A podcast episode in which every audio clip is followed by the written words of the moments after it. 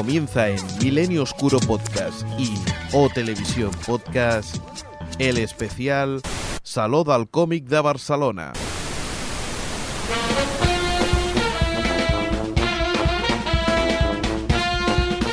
Bienvenidos, estamos aquí en este súper especial. Yo soy Alex Sánchez y estamos aquí. Para mucha gente no, no sabrá quién soy. Soy el, el, podcastero que hacemos O Televisión y para otros pues dirá, ¿por qué se presenta así, no? Y es porque, bueno, porque vamos a hacer conjuntamente con Milenio Oscuro Comics un súper especial del Salón del Cómic de Barcelona. Y para eso tengo a mi lado pues al Jordi. Hola. Hola, hola a todos. ¿Qué tal estáis? ¿Cómo estás? Bien. ¿Sí? ¿Preparados? Bien. Estoy preparado después de, de, ir al salón y recopilar unas cuantas entrevistas a dar un poco de información. Muy bien. Pues, ¿por qué no? Eh, conectamos ya con Argentina, que tenemos pues a Néstor por ahí. Hola, Néstor. Hola, Alex. ¿Cómo andan todos por ahí? Pues mira, preparados pues para, para hacer este súper especial de dos horas, ¿no? Que vamos a hacer sobre todas las novedades que, que han pasado por aquí, por el Salón del Cómic.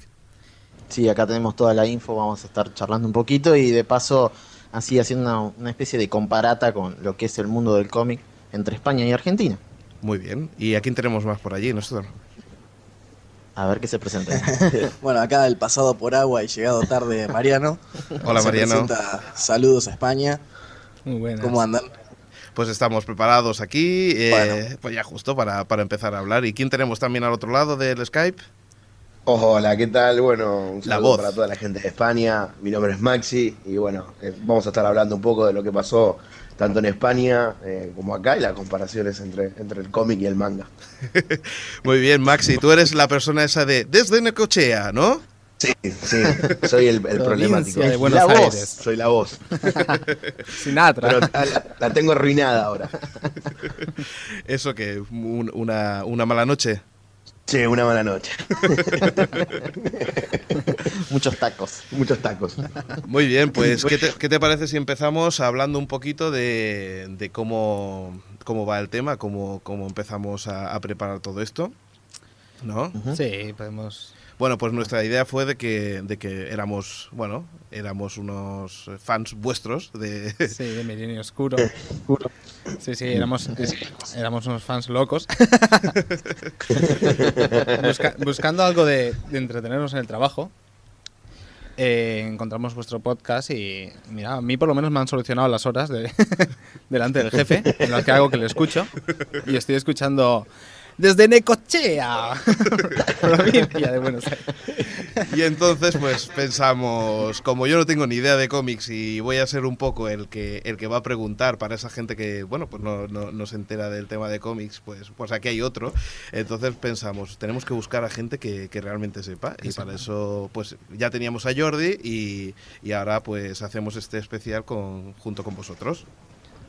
Bueno, esperemos que, que- que realmente estemos al, al- a la altura de ella. Muchísimas gracias por, por las palabras. eh, este, y bueno, vamos, vamos a ver qué, qué es lo que se puede hacer. Realmente a nosotros nos interesa muchísimo todo lo que es el mundo de la historieta en, en Europa y sobre todo en España, porque también vamos viendo qué es lo que nos va llegando acá, porque muchas de las cosas que nosotros leemos viene directamente de editoriales españolas, así que realmente cuando nos propusieron esta idea de hacer una especie de, de podcast en conjunto, nos pusimos muy contentos y nos pareció una idea brillante y desde ya estamos este, muy honrados por haber sido tenidos en cuenta. Sí, yo lo agendé en el calendario.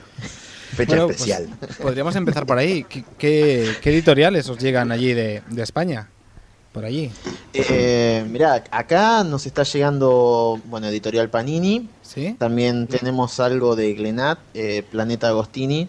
eh, y bueno, eh, podríamos decir que les, les enviamos a Ibrea y también ahora también nos llega Ibrea desde España con algunas algunas algunas publicaciones que todavía no no no no acá no han llegado. Entonces bueno, Sí, un año y pico a- antes ya por ahí las podemos traer.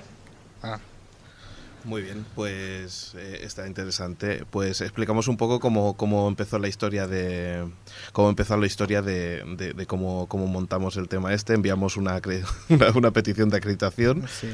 que pedimos para tres personas. Nos dieron para dos, digamos. Llegábamos como un mes tarde a pedir la acreditación. Sí, una de las cosas que no- nos respondieron es, eh, bueno, el viernes pasado fue cuando se acabaron las acreditaciones. y, entonces, Es tan típico. y entonces fue cuando nos pusimos de rodillas y a llorar. ¿Hay fotos de eso? ¿Usaste tu teléfono para eso?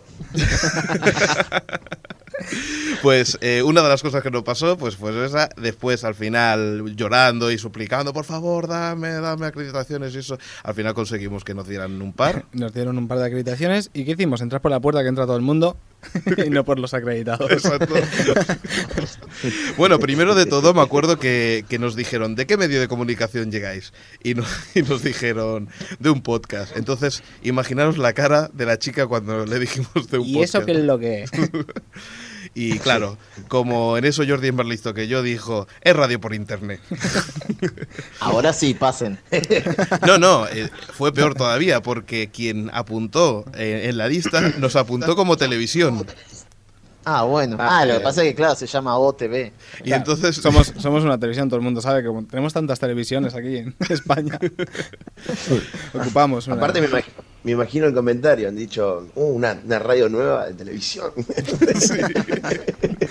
Oh, Hay que tenerlos en... Sí, sí, denle una, una acreditación sí o sí. ¿Y, dó- y dónde tenéis las cámaras? No, la tenemos implantada aquí en el ojo, ya, ya es de ya.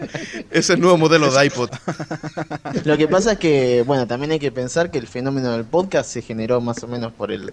Empezó a explotar en el 2005, o sea, es un fenómeno bastante nuevo que no todo el mundo lo conoce. Sí, es cierto, o sea, eh, lo que pasa es que a mí me da la sensación que es un poco un mundo un mundo bastante friki que más o menos la gente que lee cómics, pues hay bastantes que saben lo que es un podcast, ¿no? Que- Bueno, yo hasta que no te conocí no lo sabía.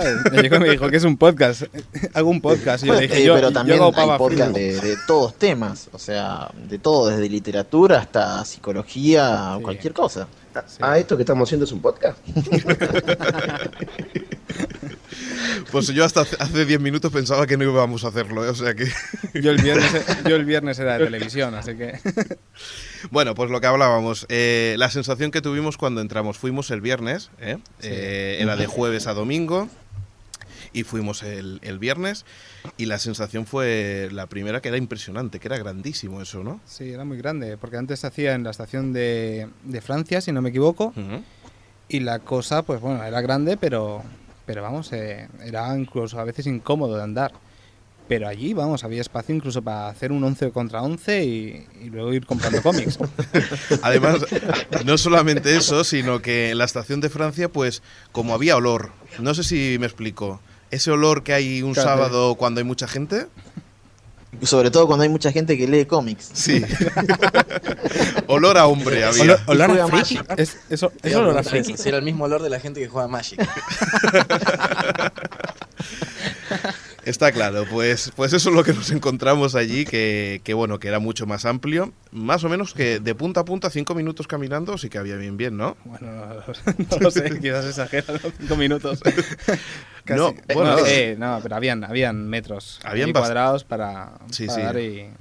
Pensar que el pabellón, que es el pabellón número 8 de la, de la Fiera de Barcelona, eh, pues eh, aproximadamente, bueno, no, cogieron absolutamente todo el pabellón. Es decir, que hay a veces eventos como estos que lo que hacen es cortarlo por la mitad y, y luego entonces eh, aprovechan para que no quede tan frío, ¿no? Y en pero este allí caso... No, allí no, una vuelta y te da flato, la verdad. O sea que este año el lugar, por primera vez, es ese, es mucho más grande que el anterior. ¿Y la cantidad de stands era la misma o más cantidad había? Había algo más de, de stands, aunque yo eché en falta alguna que otra tienda de Barcelona. Era el segundo año, por eso que lo celebraban allí, aunque yo el año pasado no fui, directamente lo tengo que reconocer. Pero... Bueno, pero sos un iniciado recién en el podcast, no te puedes poner mal por eso. Claro. No tenía un motivo. Cuando todo el mundo estaba en el salón, yo estaba comprando en una tienda.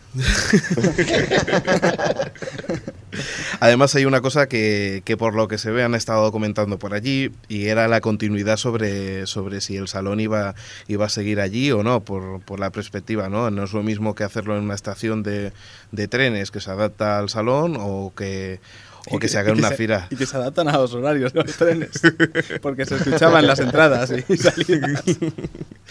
que hacerlo en una fira que bueno ya tiene una como, como una prospección más, más universal no que, que- que lo mira más gente no y entonces en ese caso por lo que se ve pues preguntaron si, si más o menos tenía futuro en, en esa fira y por lo que comentó el director de Ficomic que es el que se encarga de pues del salón es que el director de la fira es tintinólogo Ah, y se ve que le hace mucha gracia que, que se haga la fira del cómic en, allí en el, eh, hay el salón del cómic en la fira y se ve Sí. que es un que se ve que están un poco cansados de tanto feria de turismo y feria de esto sino que, que le da un ambiente un poco diferente al, a- al tipo de, de gente que, que se presentaba por allí ajá. Y lo que. Em, sí. Justo ahora este año con el tema de Tintín es todo muy, está todo muy así, muy importante la parte de ese tema. Sí, sí. De hecho, no sé si vosotros allí tenéis a, a la editorial Juventud igual que, que aquí para, para el tema de Tintín. No, porque, mira, en Argentina, bueno, ya después vamos a hablar un poquito más, ¿no? Pero el cómic eu- europeo es bastante difícil, digamos. O sea, la gente no está muy acostumbrada a lo que es el cómic europeo. En general estamos hablando, ¿eh? Sí. No, bueno, aquí ya te lo expliqué una vez, pero aquí ocurre lo mismo. En, en- o sea, algo más de importancia porque estamos en Europa, valga la. Claro. Pero aún así no, no vende mucho, la verdad, es, es extraño. Es extraño que no le den tanta oportunidad. Incluso hay uno de los cortes en el que preguntamos, creo que es a Planeta, si van a apostar algo más por el cómic europeo y, y dan un poco de largas. Y oye, ¿por qué no hacemos una cosa? Empezamos ya con las entrevistas que teníamos por allí. Empezamos con Ibrea, ¿no? Que es la primera. Sí, que es, bueno, eh, son compañeros vuestros de allí, es de, son paisanos, ¿vale? Pues hablamos con Leandro Berto, el director de publicaciones de España y Argentina, y nos habla las novedades que tienen para, para el salón. Pues nada, haciendo el salón del cómic este y como cada vez viene menos gente, no hemos apostado demasiado a publicar novedades para, para esta fecha. Lo que ha salido son un par de títulos de manga, que es cómic eh, coreano. Tenemos el número uno de Dangu, que es una serie ah, así histórica en la línea de lo que es Vagabond en Japón, y eh, Wild School, una una serie de cuatro tomos de, de acción eh, sobre una estudiante norcoreana que llega a Corea del Sur a cumplir una misión. Bueno, pues ya habéis escuchado ¿no? lo, que, lo que presentaban, dos novedades. Ha sido, ha sido increíble. Ahora, yo hay algo que no, no entiendo, porque por un lado ustedes están diciendo que el salón del, del cómic fue un lugar más grande, Sí, ¿sí? con mayores expositores y teóricamente más gente. Y por otro lado, Leandro Oberto dice que como, como viene menos gente, Sí. ellos presentan menos. ¿Cómo va? ¿Hay algo está fallando? ¿Qué- Sí. ¿Cómo es el razonamiento? Yo no sé, no sé la, la- la impresión que tiene. Es, es cierto una cosa, que, que tanto el jueves como el viernes, la sensación de que había menos gente era, era, era, era posible porque, porque el salón era más grande. Es decir, no había aglomeraciones. Pero el sábado se llenó y se llenó bastante. Es decir, la gente caminaba tranquila, pero sí que había mucha gente. Es decir, eso en la estación de Francia hubiera sido insoportable. Un caos, sí. Claro. Sí, la sensación, claro, al ser tan grande daba la sensación de que no había gente, pero sí que la había, había bastante gente. Pero de todas formas, eh, tampoco tiene mucho que ver con las ventas, porque puede ir mucha gente y nadie comprarte el cómic.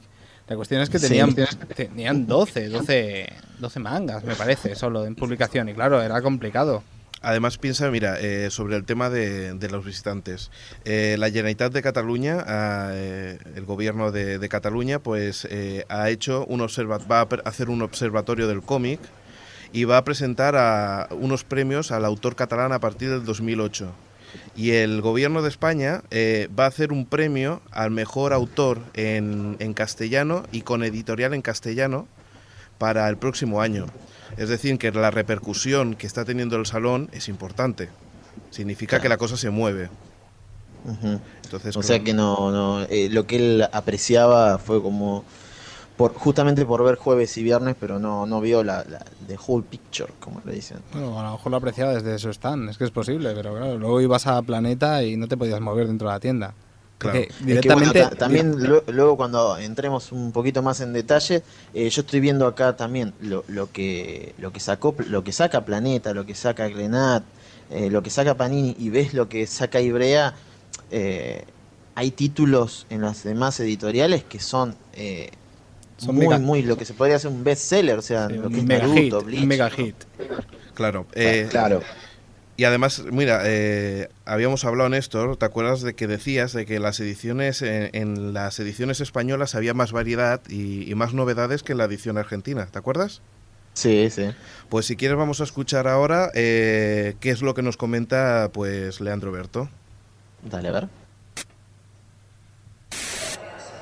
Eh, Ibrea publica en España cómics eh, para España y publica en Argentina cómics para Argentina, pero son ediciones distintas, con traducciones distintas y series distintas. Tenemos algunas series en común, pero es más casualidad que otra cosa.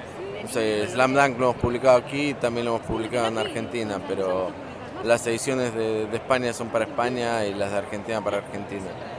Cada una en su dialecto local, por decirlo de alguna forma. Y como vimos que no pues no daba prenda de lo que de lo que queríamos, se lo volvimos a preguntar Ahí y, es cuando nos picamos. y ahí es cuando le decimos, es que desde Argentina nos comenta de que sale más manga en España y en Argentina y así es lo que, no- que es- lo, lo que nos contesta. Ibrea, como Ibrea, tenemos una producción bastante parecida para España como para Argentina, así a grandes rasgos, porque estaremos unos 13, 14 títulos por mes que, salen en España y en Argentina andaremos en 12 novedades por mes más o menos, está muy, muy parejo. Eh, acá a veces tenemos series más cortas, mientras que en Argentina tenemos series más largas y a veces eso puede dar una eh, falsa idea de, de mayor variedad. Más allá de eso, bueno, cada mercado es distinto. Aquí se publican, hay muchas editoriales, eh, más eh, historia, digamos, muchos más años de publicación y por lógica va a haber más variedad que, en Argentina tiene limitaciones de, tipo económico. Pero nada, qué sé yo, al- algunas de las series que estamos publicando aquí probablemente en el futuro lleguen a Argentina y otras no. Bueno, pues aquí vemos lo que lo que nos comenta. No sé, desde allí vosotros qué pensáis sobre lo que ha dicho Leandro. Y que nos mandaron al frente. ¿Qué es, qué es eso de que aquí se publican series más cortas que allí? ¿Qué, son, qué son? ¿Son mangas coreanos made in Taiwán o algo así? O?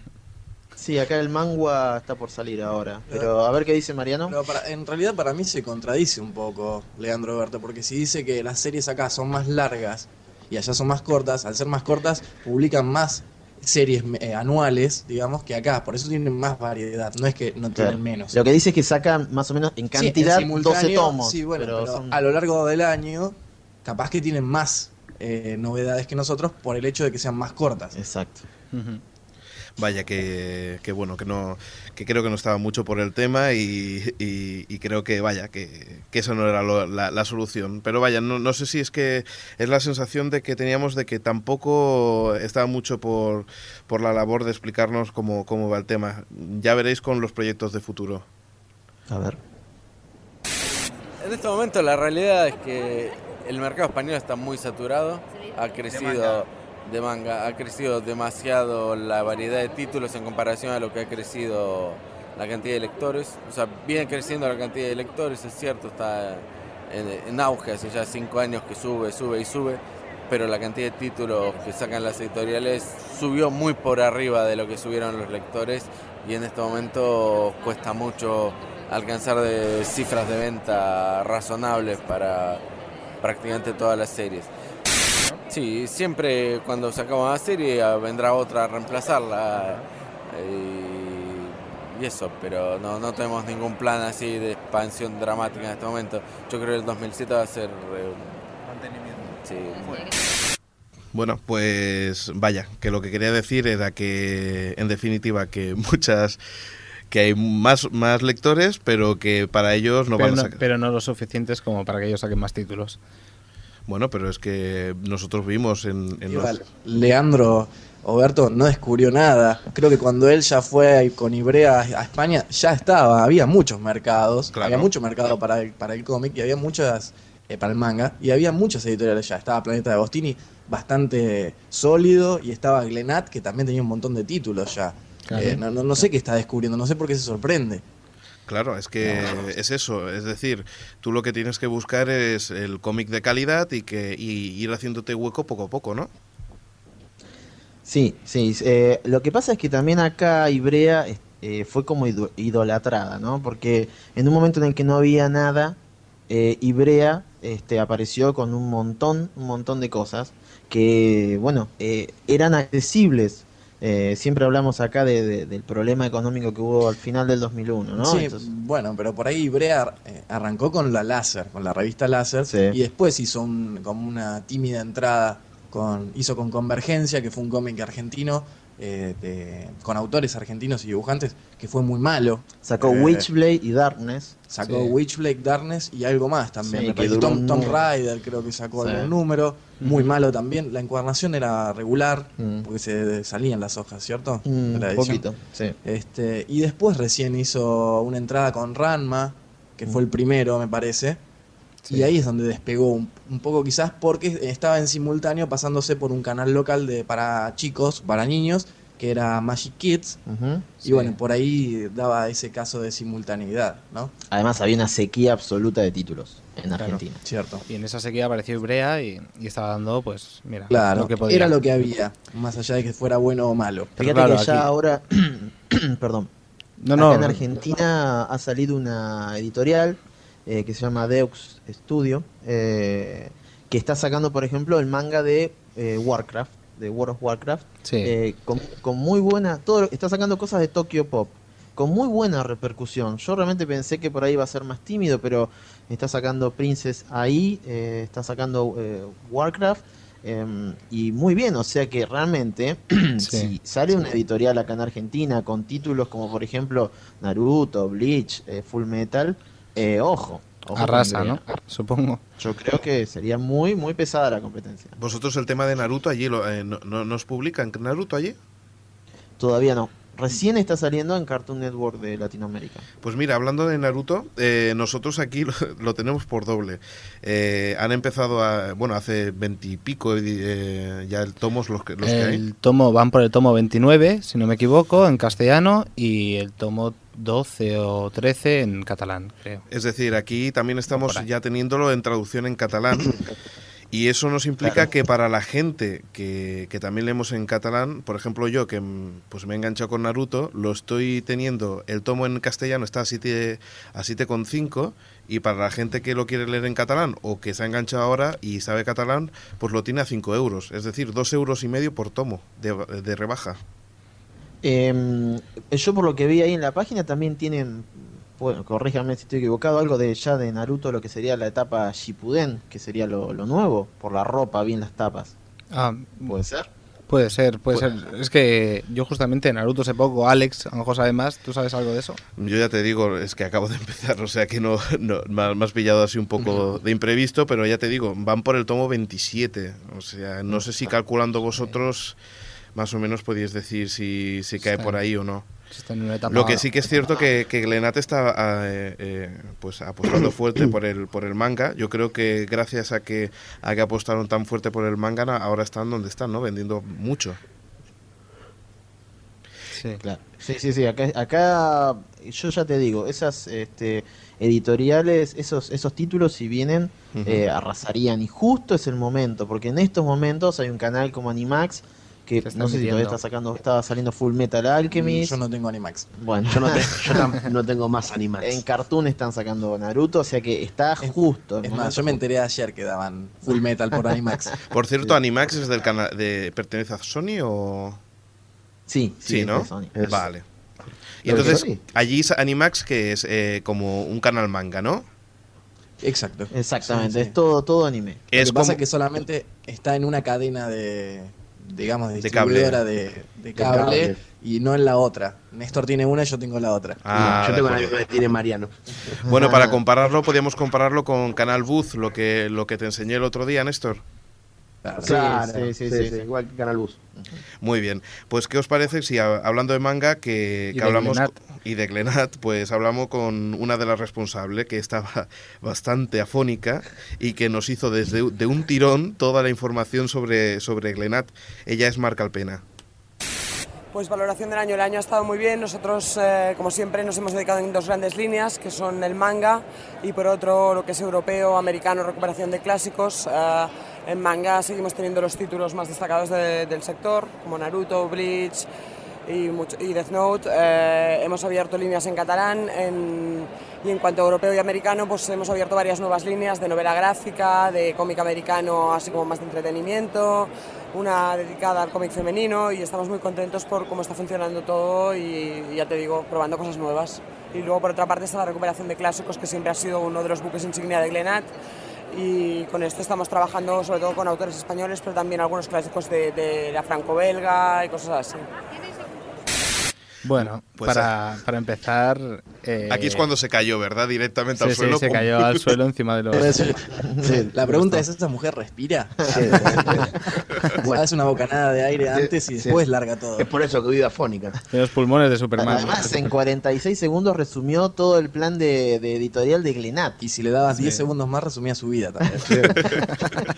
Fue impresionante porque, porque contrasta con Ibrea, ¿no? Eh, las ganas de, de informar, aún estando afónica, que nos dijo, es que no puedo. Es Sí, decir, no puedo. realmente la, la verdadera pregunta es ¿cómo con- ¿qué debió decir para quedarse afónica? Porque si en un minuto suelta eso. Con to- y con su vida media hora antes, 12 veces. Quizás por ahí acá se, se con- contrastan un poco las predisposiciones, ¿no? De, de la editorial Ibrea y la editorial... Yo estaba pensando eso, que Eh. sería muy triste realmente. Sí. eso. Realmente se lo toma de otra forma la entrevista y me parece que es un poquito más eh, cálida la, la mujer esta que, que habla recién porque te da un poco más de entrada a la, a la entrevista, Al menos tiene como deseos de vender su producto de última. que justamente es a lo que se dedica. Claro. Sí, aunque a Glenada hay que reconocer que de 10 años hacia aquí, vamos, es que no tiene nada que ver. Les va tan bien ahora mismo que es impresionante. Bueno, y con Dead Note, Dead Note no sé, no sé lo que ocurre, pero creo que está arrasando en todo el mundo ya. Sí, la, la verdad Bueno, es que también Pero por otra parte... quizás- sí, perdón. Disculpen, dime, dime. quizás tendría que ser al revés. Ibrea, que es el que no le está yendo muy bien, tendría que ser el simpático. Y Glenat, que es el que ya está instalado, es el que podría, si, qui- si quisiera, ser ácido en Sí, la sí. entrevista.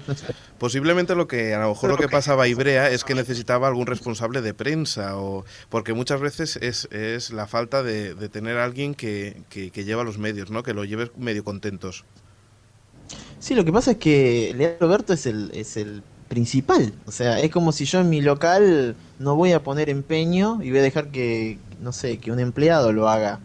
No sé, eh, por ahí capaz que estoy equivocado, pero me parece que, no sé, eh, Sí, algo de humildad, ¿no? Ese Es Mucho el responsable mayor, digamos, Claro. en cuanto a beneficios, en cuanto a intereses. O sea, que, que vaya, que, que se está jugando su dinero, ¿no? Sí. Y- Sí, el futuro también se está jugando. sí, no- no sé. acá estoy mirando Las en piernas, las piernas.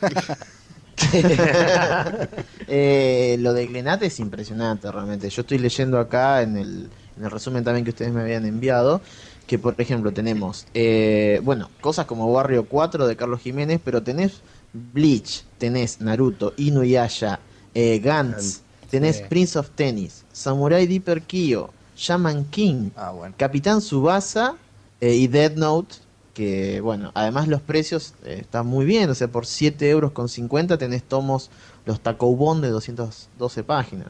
Sí. Este, inclusive yo veo acá una serie eh, que está saliendo recién, está, bueno, lo voy a decir, eh, fansubeada, digamos, que es eh, Ayate Mayordomo de Combate. Es muy nuevo eso. Ajá. Recién está saliendo en Sí. anime, digamos. Eh, van dos o tres capítulos. Es que lo de, bueno, O sea, lo de y Glenat los fansubs son los primeros en sacarlo siempre, obviamente, que es una, digamos, una, tra- una traducción directa de, de Japón. Sí, es que realmente el, el manga, quien, el rey del manga aquí ahora mismo en, en España es, es Glenat. Están bueno, publicando todo y, y lo que ya han publicado, porque han publicado todo Ranma, han publicado todo Saint Seiya, han publicado, claro, Acá ya la- terminó, creo Bueno, que manga. Y bueno, Eh, ahora con. Captain Tsubasa. Bueno, también están publicando Gantz, acá Sí. veo. Ah. que Sí. También es otro, otra bomba. Sí, Nosotros acá traíamos Kenshin de Glenat, me Sí. acuerdo, hasta que lo empezó a publicar Ibrea. sí. Además es curioso. Bueno, que los clásicos, los clásicos siempre tienen tienen cabida. Los clásicos nunca mueren. Nunca muere. Ah, Si publicaran macros, quizás, quizás también tendría cabida hoy en día. Sí, ¿Por qué no le mandás un mail? Ahí tenés tu idea de un millón de dólares. Además es que es que es muy curioso porque es que Glenat, por ejemplo, está apostando por mercados eh, que, que a lo mejor tendrían que apostar eh, editoriales más eh, pues más modestas, ¿no? Y, a- y probar. Pero ellos también estaban apostando por esto porque, por ejemplo, no sé, eh, nosotros aquí eh, cuando estábamos eh, viendo eh, televisión de Cataluña veíamos Musculman. No sé si Ajá. si vosotros lo habéis visto por allí. No, No, nunca no. se vio. Sí, Bueno, era es que la del, boxeador que entraba dentro de un. Boxeador no, pero tipo kickboxing o algo así. que, que- Era, ¿no? bueno, era como luchador de pressing catch. Luchadores de, de tipo lucha libre, una cosa Sí, así. sí, era. Ah, sí, bueno, sí. realmente el título ¿Qué es, es? es Muscleman. Sí, Muscleman. Tenía una cara media rara el Eh, tipo. creo Sí. que se pasó acá bien, el, año pasado, en acá en Argentina, por el canal Jetix, creo que se pasaron un par de capítulos. o- Sí, sí, sí, no, el año pasado no un par sé no, bien, se por- pasó todo el año. No sé por qué canal. Jetix, eh, recordemos por ahí para los que no saben, es, digamos, el, sub- el que reemplaza a Fox Kids. No, no, Sí, lo tenemos lo tenemos por aquí también, ¿eh? Sí, nosotros también. Ah, ahí- bien, aquí bien, aquí bien. en Jetix están dando Naruto y, y están dando por decimoquinta vez la serie X-Men, Spider-Man y cosas así. Pues es, es, es curioso porque nosotros lo veíamos aquí en catalán y solamente fue TV3 la que o Televisión de Cataluña la que la que apostó por ese por ese por ese producto, ¿no? Sí, por eso lo has dicho en catalán, has dicho Musculman. Pues Eso, ju- sí, justamente iba a preguntar si en los canales de aire Sí. eh, pasaban bastante anime, porque aquí no, no sucede eso. Claro. Pues bueno, la verdad es que sí, en Cartoon Network de aquí, en Jetix y en. no, en aire dices libre, en, en abierto, Ah, ¿no? en abierto, en En abierto, abierto, sí, en abierto, directamente exacto, canal de aire. Claro. en tengo que hablar por Cataluña, ¿de acuerdo? Por la comunidad de Cataluña donde pertenecemos, pertenece Barcelona. Y es que aquí directamente el segundo canal de, vamos, que sería... de, de Televisión local- de Cataluña, sí. exacto. Que sería Canal 33. Aquí, durante la mitad del día de programación es casi manga. y Piensa que más o menos eso estamos hablando de, de- de unos 8 millones de habitantes, ¿eh?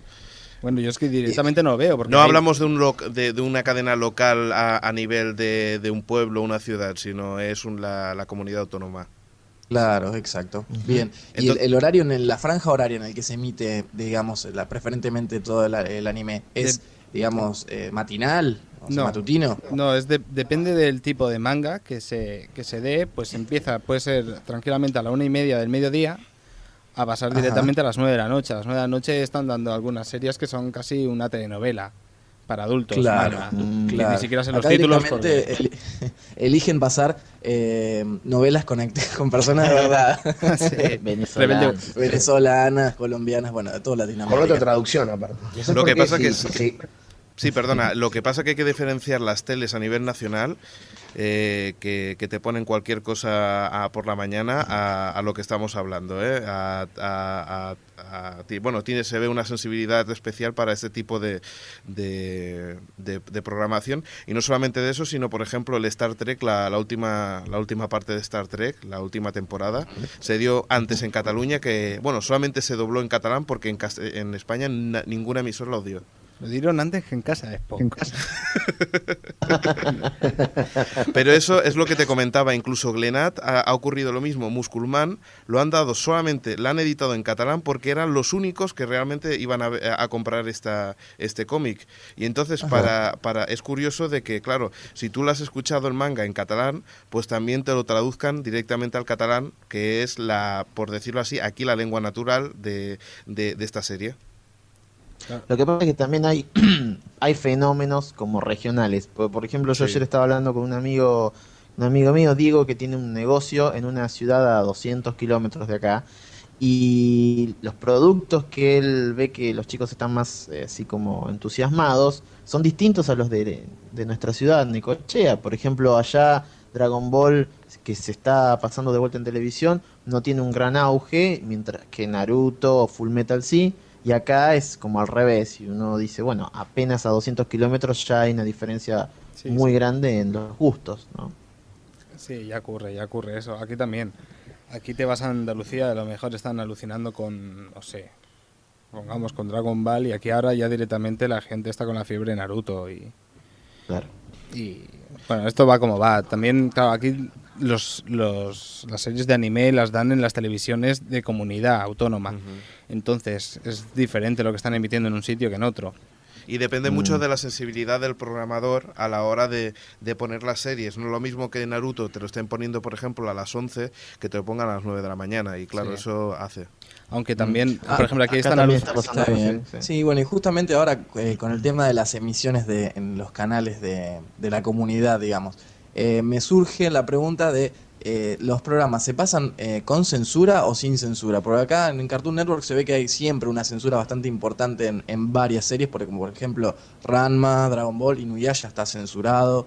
Eh, la, verdad, la verdad, depende, depende de cómo esté la ley en este momento. Ahora mismo no lo sé, no sé si están censurados. Durante un tiempo estuvieron dando Dragon Ball censurado, durante otro tiempo sin censurar.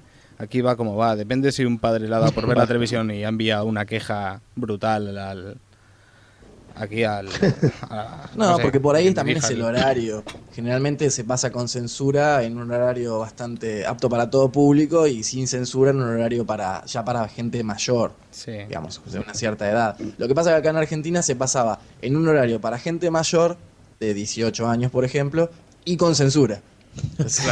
Claro, es Sí, que es, mal. es curioso por el tema este porque es que además ahora se va a abrir un nuevo abanico con la televisión en abierto, con la TDT, y es que de, de dos canales que tenía, por ejemplo, la televisión autonómica pasará a cinco. Claro, eh, eso te da la posibilidad de tener, como ahora está pasando, un, televisi- una- un canal entero de dibujos animados. Y eso va a abrir muchas más posibilidades. Está bien. Por cierto, la- el canal de televisión española de dibujos animados, yo no he visto nada igual. O sea, son calcamonías de estas que te pegabas en, en el brazo, Sí, sí. de, de movimiento, con unos fondos increíbles. Bueno, es lo peor que he visto en televisión. Sí, No, no tienen ciclo rotativo, ¿no? De programación, porque puede ser, a lo que me refiero es, por ejemplo, Naruto a las 9 de la mañana, a las 12 del mediodía y a las 7 de la tarde. lo ¿no? que le llamamos O sea, nosotros multidifusión, ¿no? Claro, Claro, multidifusión. Eso en- multidifusión, en televis- Yo soy el que no se expresó bien. Eso, eso en la televisión de pago sí que sí que lo hacen, pero en, en la pública no. En la pública Ah, no, bien. no lo hacen. Lo único que sí que está Claro. ocurriendo es un poco con la TDT. En algunos, en algunos canales de TDT sí que está ocurriendo la multidifusión. Sí, en algunos sí. Bueno, ¿qué os parece si nos vamos a Planeta de Agostini? A ver, a ver qué dicen. Pues mira, eh, intentamos hablar con la jefa de prensa y nos desvió directamente, empezó a esquivarnos hasta que, que yo me, vio que estaba media hora allí esperando y al final dijo, bueno, pues hablar con los editores. Y hablamos con Anabel Espada, eh, Es la editora del manga, exacto, y David Hernando. que es editor de la línea de C. Pues mira, nos habla, nos hace la valoración del año y empieza a hablar David Hernando. Pues en cuestión de DC, por lo menos está yendo muy bien, tanto una mejora conforme el año pasado. Estamos viendo este año una- un aumento de ventas impresionante en cuanto a títulos Absolute, de los cuales Watchmen, por ejemplo, ya nos han llegado noticias hoy mismo, después de estar a la venta ayer de varias librerías que lo han agotado, ya nos están pidiendo más. Am, esto refuerza un poco la idea que tenemos de que el universo DC tiene cabida en el mercado español, cosa que siempre se decía desde hace muchísimos años que no. Hemos visto que sí, y no solo que sí, sino que quieren más incluso, cosa que por ello nuestra política va a lanzar más títulos, cuanto más populares, más asequibles mejor para que todos puedan conseguir captar más series que puedan. Pues el manga también va bastante bien, sobre todo tenemos títulos estrella como puede ser Dragon Ball. Tampoco es una sorpresa que haya funcionado bien porque era, era un título, es uno de los grandes clásicos. Pero también tenemos otros títulos como 20th Century Boys que también funcionan muy bien, Shohos que también nos funcionan bien, El Patito Feo, Nana ha ganado varios premios también, son títulos que funcionan bien. Entonces parece que tenemos un poco de mangas para todos los públicos, lo que siempre hemos nos, nos ha interesado, que tuviéramos un poco de, pues para todo tipo de lectores, no centrarnos solo en, en un grupo de edad. Bueno, para empezar, eh, sobre todo para vosotros, si no, no sabéis de qué va el tema, eh, en Planeta se han quedado con los derechos de DC desde hace un par de años o cosas así. Antes los tenía Norma y antes pues Cinco y estuvo publicando una editorial mexicana también, Beat. Entonces, eh, es- está bien lo que están haciendo, aunque tiene algunas que alguna que otra pega. Por ejemplo, el Watchmen del que están hablando, que se está vendiendo como churros. Eh, Justo lo tenemos acá en la, en la mano. tenemos en la mano el de editorial Norma. Claro. Exacto. Lo estábamos viendo hoy. La pregunta, la pregunta iba a ser eh, si el formato nuevo que tiene Planeta, No, Planeta es. Sí, Planeta, es igual que el de que tenía Norma en su momento, que es un libro No. recopilatorio. No, no, ahí voy yo, ahí, ahí entraba yo y ahí va mi queja. Y es que yo tengo el de Norma también, ¿eh? Que me parece, me parece que ya estaba bastante bien tal y como estaba editado. Completo y en su, y en su, vamos, en su formato original. En su jugo, ibas a decir. En su formato original me refiero de... Sí, inclusive tapadura. Sí, muy buena. de Con la forma, la de Rorschach en, en- como en brillante. Sí. Muy buena. Pues la versión del Absolute es más grande, de tamaño. O sea, es casi, casi el libro gordo de Petete, no sé si eso lo habéis conocido. O sea que es mucho, es Sí. mucho- o sea que es mucho más molesto para leer. Sí. Para estar Ah, en la cama sí, porque te pesa en el estómago bastante, ¿sabes? Sí. Viene con una mesita. Exacto. Necesitas un, un libro y un pasapáginas. Y el- Alguien que te las Y pase. el, y el problema es gente como yo que cuando meto ese tipo de libros en el estómago no puedo pasar las páginas porque se me hunde. Bueno, pues ya somos varios. Pero bueno, te tomás tu tiempo para leer cada página. Yo me atril, ¿no? compré el- yo Aquí me el señor Mirindo también dice que sí con la mano. Por cierto, un saludo a él que está aquí en, la- en los, en los técnicos de técnico, vaya. Ah, saludos. Saludos, saludos. A mí me pasó lo mismo. Yo creo que perdí el primer, el primer número de Origin en mi estómago. no lo puedo encontrar. Acá nosotros tenemos, a ver si eh, para darnos cuenta del tamaño que me estás hablando. Yo tengo un- uno de Capitán América, editorial Norma, del aniversario, Ah, sí. que era inmenso. Sí, ese yo también lo No sé el si bicentenario. ustedes lo conocen. El bicentenario. Ese. Es como el tamaño de, De un Jack diario, Kirby. De Jack Kirby. Digamos más o menos. ¿Ese es el tamaño de Watchmen? Algo más pequeño. Ese, ese ya es exagerado. Bueno, ese sirve para un día de lluvia como hoy. exacto. Ese es exagerado. Ese sirve de toldo, exacto. Que es Toldo. como, como cuatro dedos más, ¿no? Sí, no, el bicentenario era, era lo más grande. No, no, digo, digo este, el, eh, el Sí, este era como, como cuatro dedos más O posiblemente. sea, tres dedos para arriba y un par de dedos hacia la derecha. Sí, bastante grande. Sí, entonces, ¿qué ocurre? Que Norma lo publicó, bueno, vosotros lo debéis tener ahí, no hace tanto, hace pocos años y aún se encuentra en las librerías. Y Planeta, ahora que se ha hecho con los derechos, claro, quieren aprovechar, pero yo pienso que aprovechan demasiado pronto. Aún hay en las tiendas la versión de Norma. ¿Por qué lo sacas? Con la de material que tienen de DC para sacar. Por ejemplo, han sacado una versión absolute del Green Arrow Green Lantern de, de ya lo diré, de Neil Adams. Eh, claro, eso está más interesante. Esto nunca ha estado publicado aquí. Entonces, merece la pena comprarlo, pero el Watchmen quizás han aprovechado un poco el tema. Y aparte que el Absolute, claro, a mí no me gusta mucho. Aunque debo reconocer que me compro el Kingdom Come, que no lo tenía.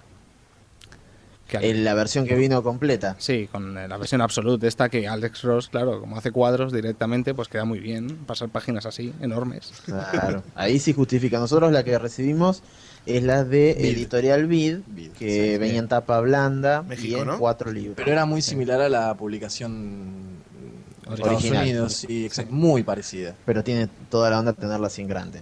O sí, sea sí, que- bueno, pero, Que también es igual de grande, ¿no? Mm. pero por lo menos no hay quejas en cuanto a que respetaron, digamos, la, la- la tirada original, Sí. ¿no?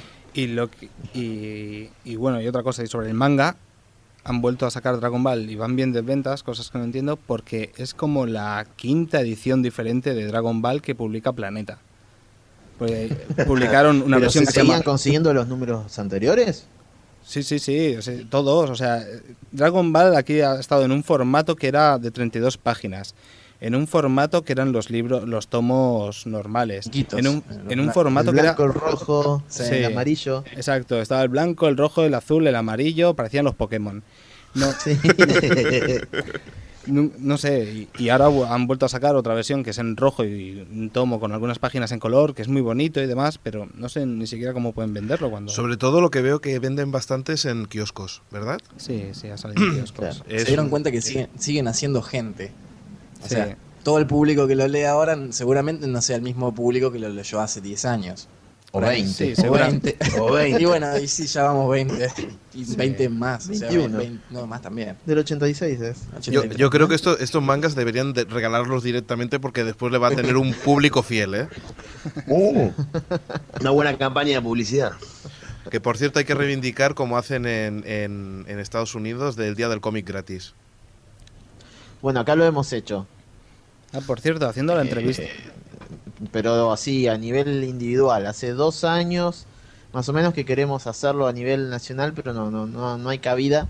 De todas formas, por ejemplo, este, las editoriales acá nos han ayudado. Cuando digo nos han ayudado, digo a nivel del local nuestro, o sea, del Milenio Oscuro. Este, la idea fue hacer un par de días en los que los chicos pudieran venir y leer de manera gratuita eh, los número uno de las colecciones que se están vendiendo en Argentina. Como hacen en Estados Unidos, en Estados Unidos directamente se editan cosas. Sí. Eh, entonces la idea es que no lean cómics viejos que yo por ahí tengo en depósito, sino que realmente lean lo que se está vendiendo en estos momentos Claro. y eh, que por ahí se lleven alguno de regalo. Porque como no, no, no es como allá que todos se llevan uno de regalo, acá, o, o varios, quiero decir. Acá todos se llevan uno eh, del que ellos elijan. Un ejemplar. Un ejemplar. Este mm, y nosotros hemos hablado con el creador del Día de Cómics eh, en Estados Unidos, que es Joe Field, que mm, escribe inclusive para una revista que se llama Comics and Game Retailer, una revista muy interesante por si por ahí este podcast lo escucha alguien que está en la industria del cómic a nivel este, store, así de local, Sí. porque trae muchas ideas. Y él nos mandó un mail con todas las, las ideas que él puso en práctica y bueno, tratamos de hacerlo acá. Lo que pasa es que, como todo, es- tiene que ser algo a nivel nacional, ¿no? No, si no, no, no, no va. Claro, claro, claro. Pues que... ¿Ustedes allá tienen algo parecido? Mm, Sí, creo que sí, que hay una tienda por ahí cerca que te ponen un cómic y te ponen un candado. Entonces tú si quieres lo, lo lees y si, y si ves que te aburres te tiran el candado y, ya, y, y te, te echan una patada. que va, aquí no tenemos, aquí no tenemos nada gratis. Los cómics, por ejemplo, os debe sonar, los cómics estos gratis que lanzaba Marvel o lanzaba C- DC o a bajo de 25 precio. centavos. Sí, sí. Pues aquí, aquí directamente salen a 3 euros, o sea que no. aquí se mira mucho la pela, me Cuando parece. empezó a decir que regalaban cómics, va a mirar, va a mirar al Jordi con una cara como diciendo, ¿qué dices? Lo que pasa es que para es una estrategia de venta, o sea, claro, claro. Eh, veamos, eh, el chico que ahora tiene 10 años o 12 eh, o 15 eh, crece con videojuegos, con televisión, con otro tipo de entretenimiento que por ahí nosotros antes, eh, bueno, yo en mi juventud había televisión. Sí, pero blanco y negro. Sí, era en modo texto. Pero, no sé, eh, yo leía mucho más, o sea, leía todo lo que era Walt Disney, cosas así, ¿no? Eh, y ahora... ñoño. este y ahora es como que el cómic es algo muy estático, entonces uno no puede pretender que un chico compre toda una colección de Batman si nunca leyó una historieta. Entonces Claro. la idea del día de cómics y juegos es justamente abrirle las puertas para que después se hagan posibles clientes. Por eso es que el regalo termina volviendo, ¿no? Por Sí. ahí va un poco la broma que decíamos de, de- de que Planeta tenía que regalar Dragon Ball, ¿no? Claro. Claro. Es un boomerang. Chicos, continuamos. estoy Dime, dime. No, perdón, lo que estaba mirando también dentro de lo que es, que igual ahora va, va a salir seguramente en la grabación, ¿no? Lo que es Planeta Agostini. Yo hay algo que no entiendo, porque, bueno, ustedes lo van a ver mejor. Eh, Crisis está saliendo en estos momentos. Sí, van por el número 2, que en edición original serían el 3 y el 4. Pero ya Crisis, no, eh, Crisis de identidad no, sino No, no, crisis de, Infinita. crisis de identidad ya lo dieron. Claro. Ya lo, ya lo sacaron aquí hace unos meses. Lo que vos estabas preguntando también es si no es camino a la crisis. Camino tampoco, No, eso ya Count- fue. Countdown ya, ya lo vendieron, que ese es uno de los cómics que era a un euro y aquí lo vendieron a tres o cosas así. Me parece, ¿no? Pero, fue hace muy poco que salieron, porque yo acá estoy, yo estoy vi- estoy viendo que en mayo ya sale 52. Sí, sí, en, en mayo comienza aquí la publicación. Duró, de- no sé, un año y medio la publicación de todo eso, o dos casi. Sí, no sé, es casi un poco caos, la verdad. Este último año en Planeta han intentado sacar todo lo posible para llegar a Crisis, todos, todo- todas las colecciones a la misma altura. Entonces habían tomos Ah, de ocho números, habían cómics sueltos como los Outsiders o los, o los Titanes, habían, bueno, no sé, era un, un caos. La verdad es que quien se quiera apuntar a DC, es lo mejor Claro. escoger, comprarse Crisis Infinitas y luego empezar con 52. Pero chicos, vamos a hacer una cosa. Primero vamos Sí, a sí. hablar de los planes de futuro de, de- de Planeta, que lo tenemos aquí medio aparcado. Y después Sí. hablamos un poquito de esto porque hay referencia a la entrevista. ¿Os parece? Bárbaro. Pues venga, Bárbaro. vamos con los planes de futuro eh, y empieza en este caso Anabel. En septiembre editaremos el último volumen de 20th Century Boys, el 22. Y también esperamos poder editar para, para septiembre o esas fechas eh, el primer volumen de Pluto, que ahora mismo está bloqueado en Japón, pero esperamos poder editarlo, al menos el, el primer volumen. Y también tenemos pues, algunas novedades más, pero todavía no están demasiado confirmadas.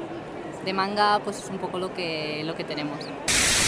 Nosotros para a partir de septiembre publicaremos una nueva serie mensual de Batman, será Leyendas de Batman, donde recopilaremos tanto arcos argumentales clásicos de la serie Legends of Dark Knight como miniseries o algo más actuales que no tienen cabida en la colección de tomos trimestrales de lujo, podrán ir ahí en precio más asequible. Y también publicaremos para el Salón del Manga La Broma Asesina en una edición absolute con a la vez la edición tendrá unas 112 páginas que tendrán las 48 originales a color en castellano y como un extra en blanco y negro el dibujo de Brian Boland con el guion original de Alan Moore. Lo siento en la risa, pero lo de la broma asesina, lo de la broma La- asesina. la broma mí- me, él. acab- me acaban de hacer una broma asesina a mí. Un cómic de 48 páginas a 112 con el blanco y negro, con, con- bueno, bueno. Nosotros ¿Qué acá aparte en blanco y negro? No sé, capaz que agregan black and white, qué sé yo. Sí, ah, la explicación, Black and white. la explicación que da él era para no, estro- no estropear el dibujo de Brian Boland. Pero, pero bueno, no sé. Tampoco estaba tan mal, ¿no? El Además, color. también es un cómic bastante antiguo. ¿Por qué el relanzamiento? Ustedes ya lo vieron. Además ya se ha hace- relanzado. Sí, ya, o sea, sería la tercera, rela- el tercer relanzamiento de la broma asesina aquí en, aquí en, en España. Porque lo, lo dio 5 en su tiempo, cuando casi lo publicaron en Estados Unidos, luego Norma, hace pocos años, y ahora aquí, otra vez en Planeta. Yo la- creo que la tengo de vieja. acá, la broma la broma asesina se conoce como O la, la broma, broma macabra. No, la broma mortal. Ah, ¿O no era macabra? No, mortal. De Clean que leíste otra. Leí otra, leí otra broma entonces. Nosotros la podemos conseguir por editorial Ah, es verdad, la broma mortal. por editorial Beat. Es verdad. Exactamente, la misma editorial, Mariano. Con el nombre tapa está el guasón sacando una foto. Sí, la- costado. es la misma tapa de todo. Sí, sí, sí, no, pero me confundí con otra por eso. Pues mira chicos, ahora si queréis vamos a hablar de, del... Bueno, eh, ahora voy a pasar el corte en el que le preguntamos eh, si están acortando el tiempo de espera en la edición americana a la española. Sí, de eso desde enero llevamos trabajando en ello para inflando las colecciones a 72 páginas, a 48 tomos y demás. Y a partir de mayo, que es donde, cuando empezamos nuestro año después, publicaremos 52, publicaremos todas las colecciones que lanzarán desde el número 1, se pondrán en paralelo con Estados Unidos a distancia de un año de tiempo. Algunas series lo hemos hecho, como Superman de Pacheco, que saldrá ya en junio y llevará unos 10 meses más o menos de distancia e incluso otras como Flash, que publicamos los ocho primeros números, el número 8 salió justo en el mes pasado, nosotros publicamos los 8 en julio, o series como Aquaman, que publicamos un único tomo con todo lo de Busiek, que nos quedaremos a dos meses de la edición americana, pero es casos muy concretos de material recopilado. Si es una serie mensual, preferimos tener un colchón y normalmente en cuanto a recepción de materiales y de planificaciones, si salen imprevistos o cosas de coediciones, pues preferimos tener un colchón de un año máximo de, de distancia. Bueno, pues voy a hacer un replay y voy a decir que, que lo que está haciendo Planeta es perfecto ahora de, de coger y, y publicar todo lo que está publicando de DC y a intentar hacer que todas las, las series estén en el mismo tiempo, tal y, tal y como estaba el caos aquí de publicación de DC. Y, y pienso que aunque haya pasado un año, un año difícil, respecto a publicaciones de 8, cómics por tomo y cosas así, ahora creo que les va a salir muy bien la jugada. Y va a empezar a arrasar vendiendo. Ahora entonces un poco se entiende por qué está saliendo la broma asesina y, y otros cómics. Es como una especie de relanzamiento por parte de Planeta Agostini eh, de, de Para todo lo que enganchar. es DC. ¿no? Sí. Inclusive saca, saca títulos que quizás acá en Argentina no se les toma mucho en cuenta, como es Aquaman, por ejemplo, que Claro. acá no tendría mercado, para nada. No. Sí. No, no- no podría estar. Eh, inclusive acá, para comentarles a ellos, Néstor, eh, se dejó de publicar Superman, Sí, justamente sí. por falta de público. Sí, aquí también ocurrió algo parecido antes. Pero ahora con la llegada de Jin Lee y, y demás, pues han empezado otra vez a, a relanzarlo. Entonces, pero acá uno no sabe, eh, la pregunta sería, eh, ¿el público no está preparado para el cómic de Superman o, el edi- o la editorial eligió mal lo que, eh, qué publicar de Superman? Esa es la pregunta, las dos preguntas quizás. Aquí la verdad es que in- intentan, intentan publicar todas las colecciones de Superman en un solo tomo cada mes. Pero ¿qué ocurre? Yo No, pienso, yo pienso que hay una tercera, hay una tercera vertiente y es que Superman no está preparado para estos tiempos. Puede ser también. Pero acá tuvieron que hacer una selección de una sola eh, serie de Superman claro. para, para el público de, de aquí. No, no, no pudieron publicar todos los, todos los, las, digamos, las variantes que había. No, empezó con Bill Wright. Sí. Y, y eso fue lo que... Acá se, se publicó, se empezó a publicar. Acá tomó la, digamos, la batuta este, Sticker Design, que es una empresa que está sacando cómics y originalmente dentro de lo que se destacaba era de los figuritas, cromos, ¿no? Eh, y empezó a sacar eh, Superman, Batman, Superman Batman Sí. y lo que es JLA con algunos especiales Sí. y también, bueno, arrancó con Identity Crisis. Sí, bueno, y uno y Flash, arranque. Blitz. Sí, Flash, Sí, algo de de Linterna White, ¿no? Verde. Blitz. Sí, renacimiento de Linterna Verde. Pero tuvieron que cortar con tuvieron que cortar con Superman por las bajas en ventas. eh, eso es lo que pasó acá. Pero yo creo que el problema es eh, acá por lo menos como que falta un, lo que sería un semillero. O sea, generar lectores, porque es eh, es inútil pensar que la gente va a comprar cómics si nunca leyó uno. O sea, Igual de, de todas formas con Superman eh, yo estoy de acuerdo con que se haya cancelado porque no me gustó para nada lo que publicaron en general. Y a mí me gusta Superman, es el héroe de DC que más me gusta es Superman con Batman y bueno y, y Linterna Verde, pero eh, es- fue muy fea, digamos, la, la selección que hicieron. Claro. Ya de movida no me gustó. Pero bueno. Claro. No, no, aquí, Es una opinión aquí propia. ocurre, ocurre algo parecido. No, sí, yo comparto también. Yo sí. Yo soy de los pocos que, que defienden a Superman y la película de Superman te- antes de, de verla, por eso, ¿eh? Porque después de verla me costó un poco defenderla, ¿eh? ya, os- ya os lo digo. os- Eh, pero pero sí, aquí, aquí ocurre algo, algo parecido y es que ahí según qué cómics siempre se van a vender y según qué cómics nunca. Y Superman creo que es uno de los que menos ventas tienen. Por ejemplo, ¿eh? Un- Eh, y mira, pues yo voy a hablar un poco de, de la experiencia que tengo yo con, con los cómics, que, que soy recién llegado, por decirlo así. Y a mí lo que, lo que me da la sensación es que es- cuesta muchísimo meterte en, en una trama de, de cualquier línea de, de DC como de Marvel, porque es que es, o sea, lees un cómic y, y te cuesta mucho meterte en todo, en todo el mundo ese, porque si quieres leer un cómic tienes que haber leído este, este, este, este, este, este, este, para enterarte al menos de algo. Y bueno, es, eh, solamente cuestión de ver el checklist de, por ejemplo, 52, eh, o el de Crisis, o el de Civil War, Sí. para darte cuenta que realmente tenés que leer cientos de cómics para entender toda la trama. Vos podés leer los principales, que sería como una columna vertebral, pero por ahí en un momento cuentan algo, un suceso que realmente sucedió en Jóvenes Titanes, ¿entendés? O sea, nunca lo leí. Sí, sí, o, o- u otras series menos regulares, o sea, me- menos eh, masivas. Y claro, eso, ¿no? y eso Y- es la, sí, eso Sí, es la lo- sensación que, que te da de acá- no saber, no saber exactamente por dónde vas o, y sobre todo si, a ver, yo en este caso he encontrado a Jordi que me está ayudando muchísimo en ese tema, ¿no? De que, de que me está guiando, Correcto. esto, de pero una persona que va a una tienda de cómics e intenta leer algo, o sea, es terrible, ¿eh? Bueno, pero por ahí quizás en España uno tiene la alternativa de, de decir, bueno, está bien, yo quiero informarme absolutamente de todo lo que pasa en crisis, lo encuentro. Acá en Argentina, la editorial tiene que seleccionar el material que saca. Claro. Y no hay- hay muchos cómics que, que ni siquiera existen y si uno no se informa de forma paralela, nunca se va a enterar que hay muchos otros cómics que hacen alusión a crisis. Claro, porque vosotros de los, por ejemplo, los cuatro especiales que habían antes de Crisis, a lo mejor habéis visto dos, ¿no? Porque estaba lo de la guerra Rantanagar, luego estaba, Tanagar, sí. luego estaba No, lo eso de... justamente se Ese editó. salió, y eso otro se más, editó completo. otro más. La guerra Rantana, el proyecto Pero- OMAC. No, no, no, el especial. de ah, Rantanagar. los especiales. Re- Lo que El- pasa es que acá el especial Rantanagar salió después de que terminó Camino a la Crisis. O sea, inexplicable. Tendría que haber salido al principio y salió al final. Y, por ejemplo, estaba también lo del proyecto Mac, estaba también la... es que Llanos no Unidos. Sí, exacto, Villanos Unidos y la, bueno, esa que salía el Capitán Marvel contra el Espectro. que no Día de. Venganza. Sí, esos os- Sí. os- se salieron allí en... Sí, salieron sí, allí sí, en sí, sí. Sí, en un formato bastante. En un formato, como creo que se llama Flipbook. Claro, o sea, sí. que tienen de un lado, eh, traían, por ejemplo, la guerra Rantanagar y del otro lado del Flipbook era eh, Día de Venganza. Pero al siguiente tomo salía Villanos Unidos y el proyecto OMAC. Claro. Así que como, como que se perdía un poco la continuidad, porque son mensuales aquí las, las publicaciones. Sí, yo por ejemplo me estoy leyendo, aún no me he leído el último arco argumental de la Liga de Justicia, que es la segunda parte de Crisis de Identidad, creo que es.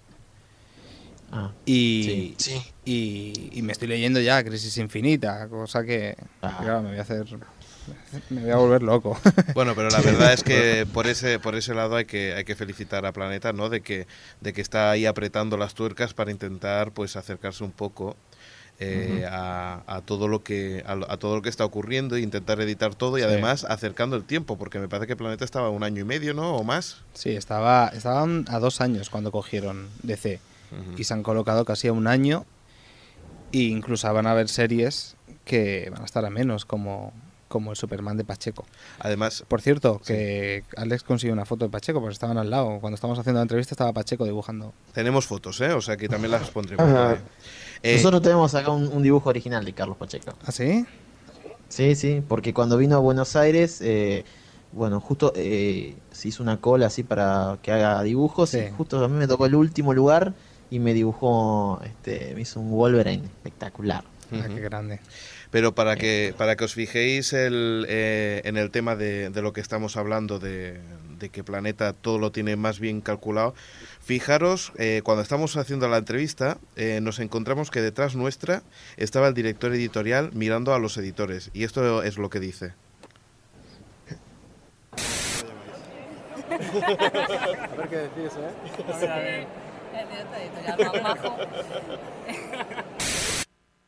Pues ya veis, eh, Pues- os habéis dado cuenta que, que el director estaba pendiente a sus editores a ver qué decían y qué no decían. ¿eh? Y, y que, y que controlaba el tema. Vaya, que, que algunas veces parece como que todo está muy suelto y todo esto y está todo bastante controladillo. ¿eh? Está muy bien. Además, cuando se enteraron que para- era para un podcast, enseguida pararon la oreja. Pues una, una pregunta, eh, no sé, a mí me da la sensación, no sé si a, Jordi también le pasa lo mismo, que, que eso de que la línea Marvel y la línea DC la, la tenga cada editorial de una forma, cada, cada editorial tenga su, su línea, que eso está potenciando a las dos. O sea, que eso es una, una mejora porque cuidan más la... Es una batalla continua. Claro, y eso yo creo que, que está haciendo de que las dos se, estén poniendo a, a- a tope para, para sacar lo, lo más rápido y lo mejor, ¿no? Lo más absoluto posible. Una lucha de autosuperación entre una y empresa para y que no otra. haya monopolio, además. Eh, porque allá que en un momento estuvieron las dos manejadas por la misma. Eh, no, no, nunca ha estado. DC nunca. Bueno, Marvel siempre ha estado publicada aquí por Planeta, hasta hace tres años que la cogió Panini. Y, y nunca han estado juntas en la misma editorial, no. ¿Cinco no publicó las ambas? No, ¿En no, no, cinco, cinco, cinco publicada DC y Planeta en 1900, no sé si 80 o 85, cogió los derechos de Marvel que los tenía Bruguera o, o Forum, ¿no era? Forum Sí, también. es que Forum plan- era Marvel. Forum era Planeta Agostini. Ah, Forum era como, como la, la parte de, de cómic de, de Planeta Agostini. Una subdivisión. Sí. Es, exacto. es que realmente, aunque no sé si, si da la sensación allí, pero aunque no lo parezca, Planeta es impresionante. ¿eh? Como editorial, o sea, tendrá como 7, 8, 9 editoriales de, de- de- de libros. Es decir, no solamente tiene lo que es la parte cómics, que ya podéis imaginaros lo que la cantidad de edit que edita, sino que tiene 4 o 5 editoriales en catalán y 4 o 5, no, y 7 o 8 en castellano. Es decir, Claro. es un monstruo, ¿eh? O sea, recordemos que además de esto tiene televisión, eh, o sea, es una de las más grandes de, de- de España, una de las mayores empresas de España y me imagino que también edita para Latinoamérica bastante cosa. sí, sí, llega acá. O sea, llegan las listas para uno poder pedir. eh, Ah, Es por importación, es- no- claro, no, por distribución de ellos. Claro, se hace contrapedido todo. Pues es impresionante. Lo que Pues, pasa es que por los precios a nosotros acá se nos va muy, muy arriba. Eh, Cuatro veces más mínimo sí, el valor. mínimo. pues Pero eso es lo que llega de, de Planeta, ¿verdad? Y lo que llega de Panini, lo que os vale cuatro veces más, ¿no? Eh, no, pero Panini está sacando algunas cosas que no tienen buen precio. eh, ¿Sí? Pero hay ciertas cosas que vienen, creo, directamente o últimamente de allá y De todas formas, se ha incrementado bastante el valor del cómic en general, Néstor. Sí, sí, sí, sí, sí, sí. Hasta lo editado acá. Por eso mismo. o sea, Una eh, inflación in- muy, muy grosa. Muy interesante, sí. Pues chicos, si quieres nos vamos ahora con la editorial Panini. Hablamos con Pons Cufiñá, que es el, el que se dedica a la producción y al marketing de Panini, y se presenta y explica un poco pues cómo está en el tema de- del Salón del Cómic. Hola, yo soy eh, Pons Cufiñá y llevo un poco lo que es el tema de la producción y el marketing de los cómics de Panini, cómics, manga e incluso DVDs. Y bueno, estamos en el 25 aniversario del salón, bueno, intentando pasar estos días de la forma más amena posible, porque son muchas horas que tenemos que estar aquí presentes para, para hacer contento al lector y, y darle pues eh, este espacio para que se inmiscuya también un poco en su mundo. Y bueno, pues también nos habló sobre la valoración de los últimos años y las novedades del salón. O en, nuestro caso eh, llevamos poco tiempo, llevamos eh, solamente dos años y medio en este mundo desde que cogimos la licencia Marvel y poco a poco hemos ido ah, aumentando eh, nuestro espectro. espectro ¿no?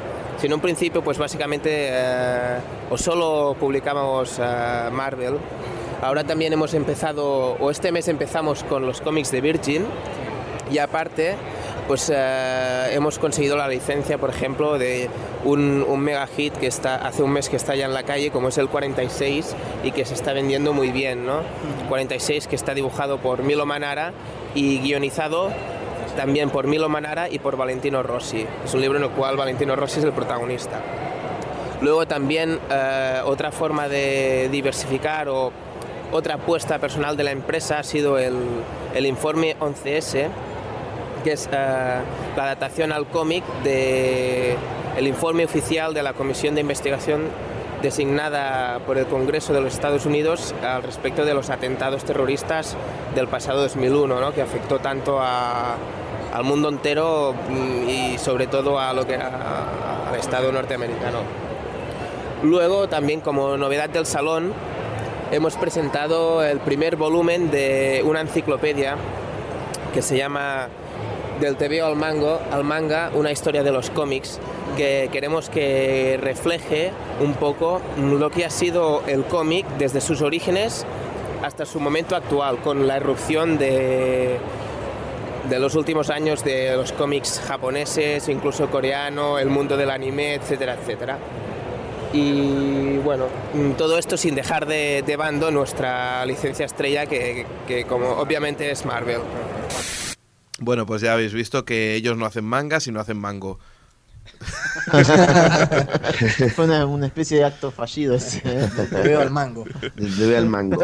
Se le nota que costa- le costaba muchísimo, que normalmente hablaba catalán y, y que, que empezar a hablar castellano, que le costaba, al pobre le costaba bastante. Se notaba que era bastante joven. Es bastante Es joven. ¿no? Bueno, mm, Sí, era, era, sí, ¿no? era joven, bueno, de nuestra edad más o menos. Es que Pero, pero estaba, estaba algo nervioso. Depende, acá el abanico es medio. Acá la posibilidad de edades se, se Claro, puede dar de, de 30 a 40 joven, ¿no? Ah, sí, sí. sí. Ah, entonces entramos en la gama. Claro, claro.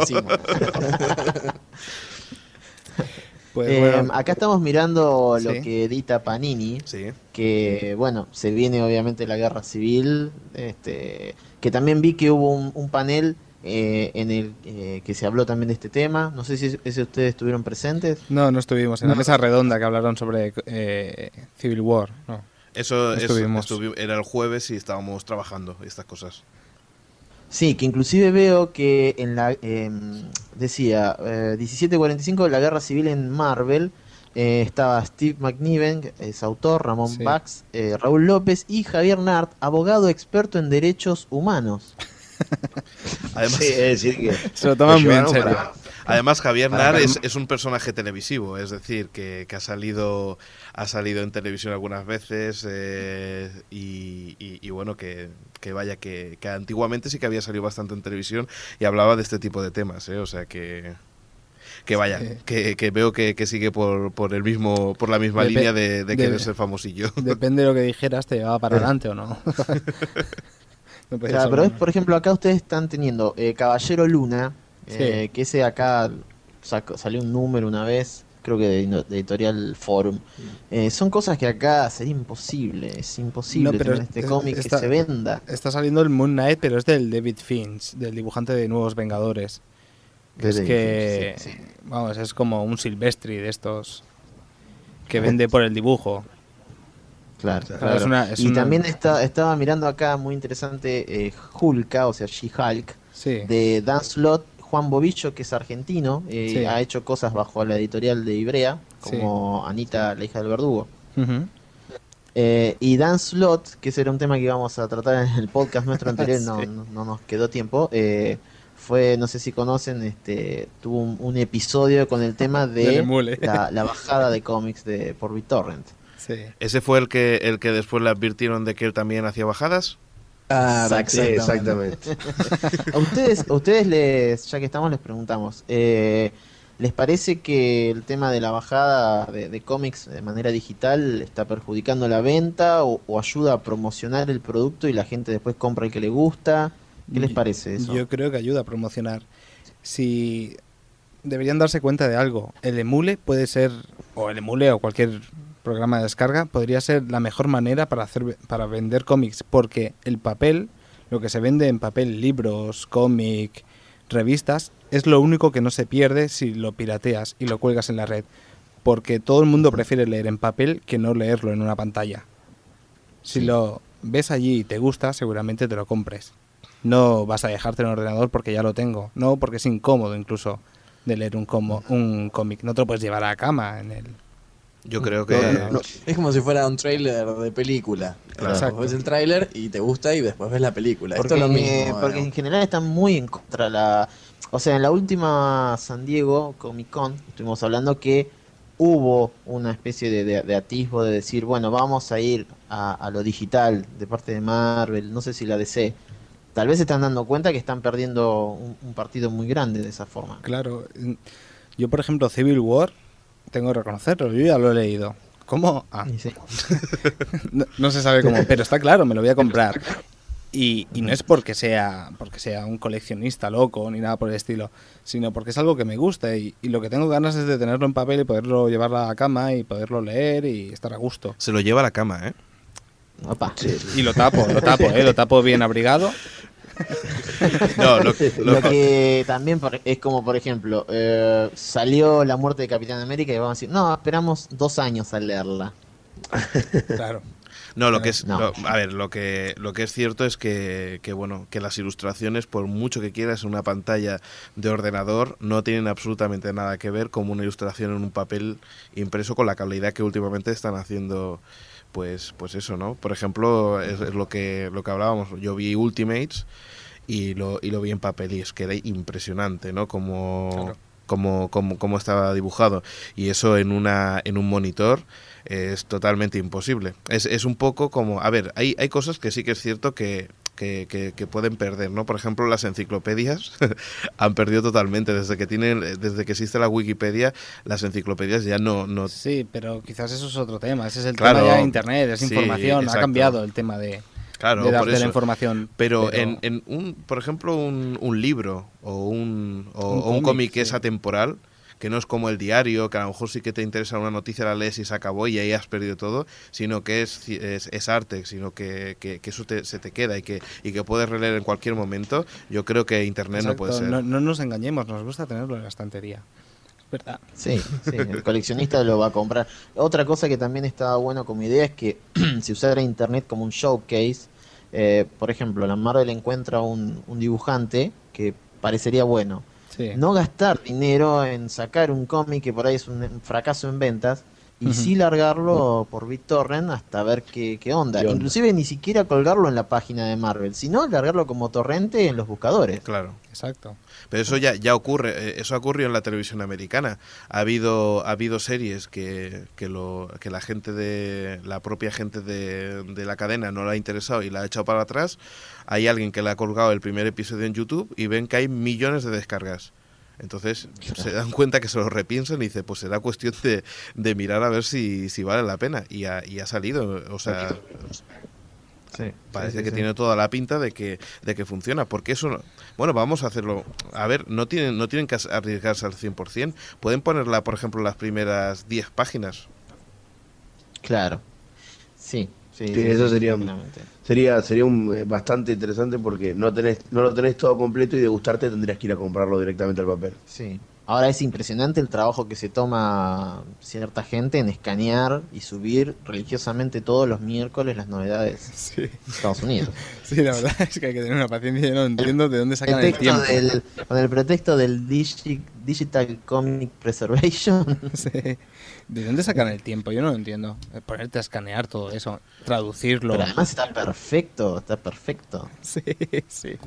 Es que además es impresionante, pero no solamente eso, con las series de televisión pasa lo mismo. Siempre hay cuatro, que es No TV y, y compañía, que no sé cuánto tiempo tienen para estar publicando Yo- tanto tiempo. Yo, gracias a esta gente, sinceramente, tengo los 200 y pico primeros números de la Liga de Justicia que aquí nunca han sido publicados. Pero, Claro. pero ¿quién se paró a hacer 200 y pico, a escanear 200 y pico cómics? No, a- además hay cómics de los años 50, 60 que sería Sí. imposible leerlo. Es Realmente es alucinante por ese lado, ¿no? De última uno si después ve una reedición de eso, dice, uh, yo lo leí, me gustó y lo compro. Claro. También. Claro, claro. Bueno, pues seguimos hablando con la gente de Panini y en este caso empezamos a apretarle un poquito las turcas y le pregunta, la pregunta es, ¿para cuándo el cómic europeo con la gente de Panini? El cómic europeo es eh, u- una rama que, bueno, mm, tenemos que intentar pues eh, apostar por él.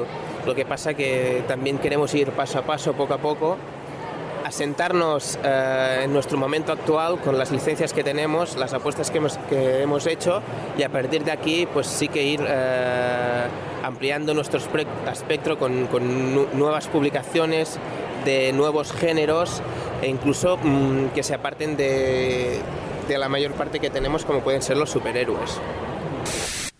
Vaya, total, que no ha dicho nada, ¿no, Jordi?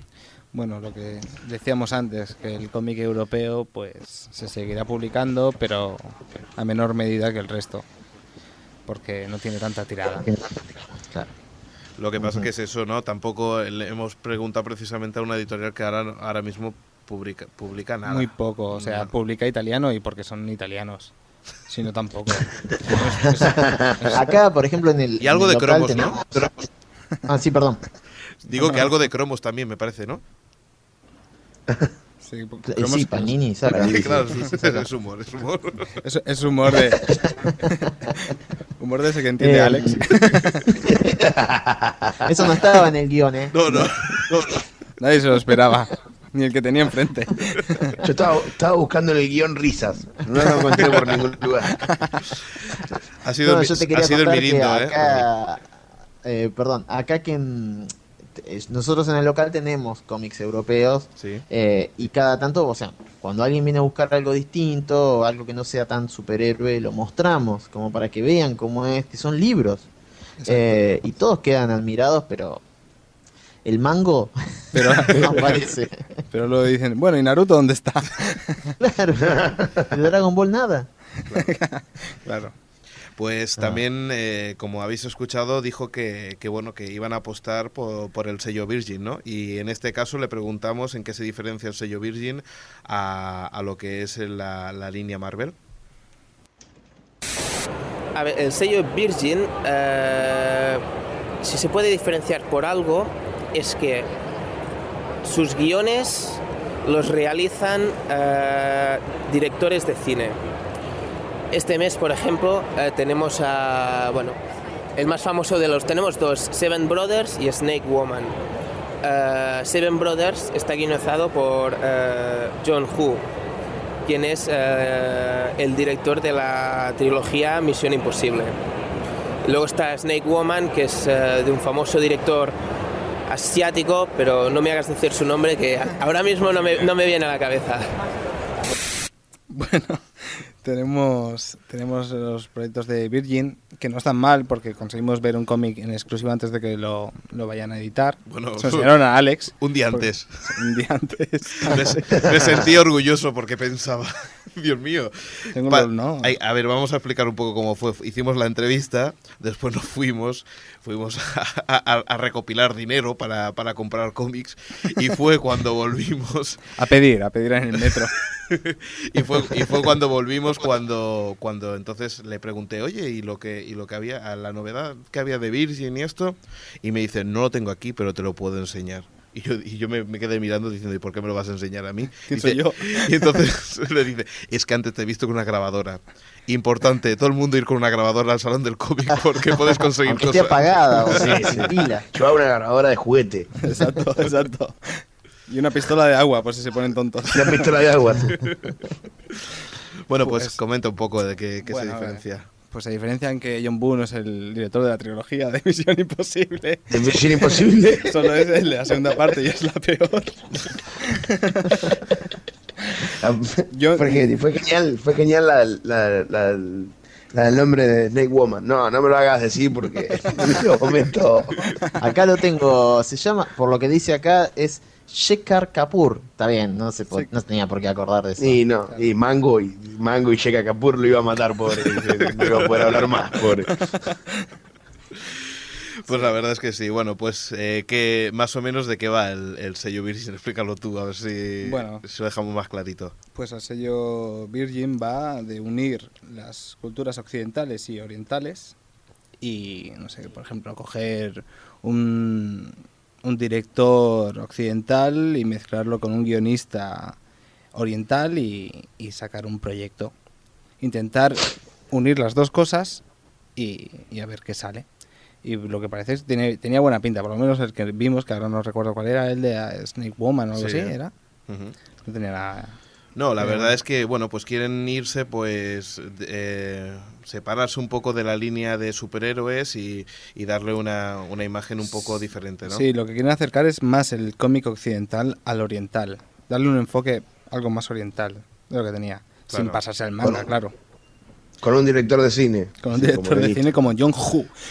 Como yo, una manera menos. No, pero por ejemplo, hoy cuando hablabas temprano, cuando hablábamos de Panini temprano, que estaban por hacer 46, que es de Manara y de Rossi, Sí. acá en Argentina sacaron, Manara sacó junto con una, una cadena de que se llama eh, City Hunters, sacó una, una serie de, de- que eran, sí, eran como unos, ah, unos dibujos que daban acá que por una empresa que se llama Axe, no sé si se llama, que es un desodorante. Sí, Lo, lo cono- co- eh, ¿Llegaron a ver eh, City Hunters? ¿Conocieron City Hunters? sí, pero yo es que lo único que me suena es City Hun- Hunter, que era que era aquel hombre... Una- un manga. Sí, un manga de un tipo que, que siempre le tiraba los trastos a la, a la secretaria que tenía en la oficina aquella o algo así, no me acuerdo. No, no, no. Esto, esto era un dibujo de manera y también estaba llenado por él que estaba asociado con, con la gente del, del desodorante que jugaba un poco con el tema de la, la seducción y todo. Bueno, que te- Sí. era una academia donde supuestamente tenían que aprender a, a- a un hombre, le enseñaban a un chico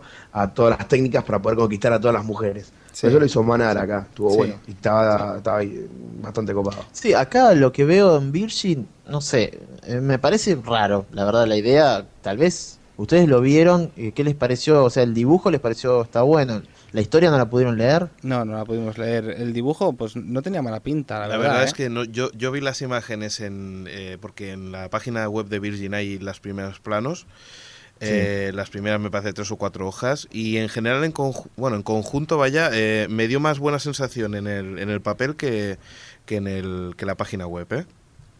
Mm. Sí, Ah, es- acá lo que veo que tienen, aparentemente son cuatro líneas, una se llama Shakti, en la que, bueno, hay historias así como muy de, de la India, otra Sí. se llama Director's Cut, en la que estaría eh, John Woo, el proyecto Seven Brothers, y una se llama Voices Line, en la que en un proyecto que se llama Enigma está Nicolas Cage.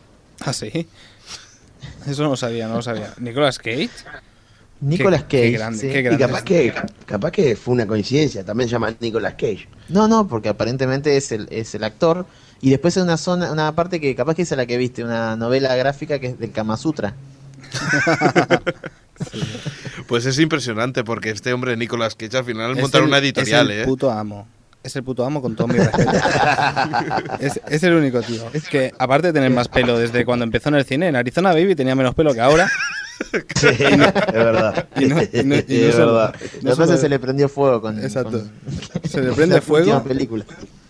Y lo ves ahí haciendo películas. Es impre- haciendo- no, y además es que está encantado, est- está obsesionado con el tema cómic, ¿eh? es decir, que, que al final acabará montando, eh, no sé, una editorial o alguna cosa de estas, ¿no? Exacto, su apellido era- Solamente él, porque los que la han visto, mucho no. No sé, ¿ustedes vieron la película ya de ¿Cuál? del motorista. Rider. Rider? Yo, la- me sabe mal decirlo, pero yo me he negado a verla. no quería, no he querido verla, la verdad. No he querido verla porque tenía muy mala pinta la cosa. Sí, sí. Yo Quedémonos vi- con el cómic. Sí, vimos los avances y son eh, tristes. Sí, sí, la verdad es que me estoy esperando Spider-Man. que Pero al final, al final la moto se quema o no se quema. No sé, las ruedas. No, lo único que se quema es la taquilla que se va para abajo de la Sí, película. Sí. No, los que salen de ver la película que quema el taquillero. Yo, a mí, con todos los respetos, ¿eh? a, a los seguidores de, de Ghost Rider. pero, ¿Te salió? pero sinceramente, no hay que hacer películas de todo. ¿Por qué? ¿Por qué hacéis Bueno, ahora eso? está por. eh, aparentemente está por, están haciendo la película de Watchmen. Sí, sí, vivimos un fotograma que salía Sí. en el tráiler de 300. Sí, Estaría muy, muy bien, la verdad. Y vamos a ver si, si, si lo hacen con la onda de B de Vendetta, una cosa así, estaría bueno. Estaría muy bueno. ¿Y ustedes cómo están esperando, cómo ven que la gente, bueno, ya ustedes lo leyeron, pero Civil War, este, ¿les parece que va a pegar en España? Yo, yo considero, au- aunque ha- habrá gente que me contradiga, pero yo considero que Civil War es mejor que Crisis Infinita. Pienso que es mejor incluso para leer, porque no es no necesitas tener tanto lastre de continuidad Marvel. Te lo puedes leer Mm, Sí, y yo he tomártelo. escuchado también, eh, en general, los eh, que a la gente le gusta más Civil War que 52. Sí, porque ¿cómo, cómo lo diría? ¿Cómo? Es, es diferente, es una idea bastante diferente. Es que con 52 y con Crisis Infinita nos encontramos un poco más de lo mismo. En cambio, con Civil War realmente, aunque está lleno de clichés, por supuesto, porque ya no hay casi nada por inventar, pero, pero parece realmente algo nuevo. O sea, que se den de palos todo el mundo y que todo acabe tan mal, no, no está mal. Y Eh, otra cosa que por ahí hemos hablado en el foro también, eh, ¿a ustedes qué les parece el hecho de que ya los superhéroes sean como tan humanos, ¿no? Que uno, supongamos, tiene tantos problemas en el trabajo, en la familia o qué sé yo, Sí, y se pone a leer un cómic y está todo lo mismo.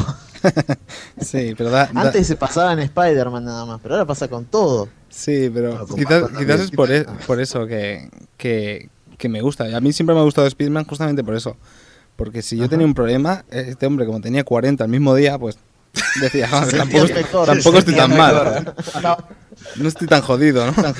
eso, eso es bueno, ¿eh? De, de pensar, dices, hostia, dices, si está alguien peor, ¿verdad? Pues, pues ya Joder, está. si se le ha muerto la tía 40 veces, ¿qué más da?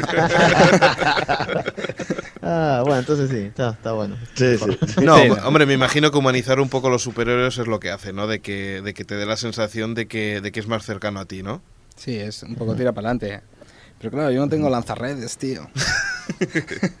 Chicos, vamos a, a- a la última pregunta que teníamos con la gente de Panini, era los proyectos de futuro. Aquí está, pues... Eh, sí, a ver, para finales de año tenemos también otros títulos que aunque a lo mejor no se distinguen del sello Marvel, sí que son un poco independientes, ¿no? Eh, no tratan tanto de superhéroes y estaríamos hablando, son también de, otro género, un poco de, terror, género negro, como podrían ser eh, Anita Blake y, Criminal.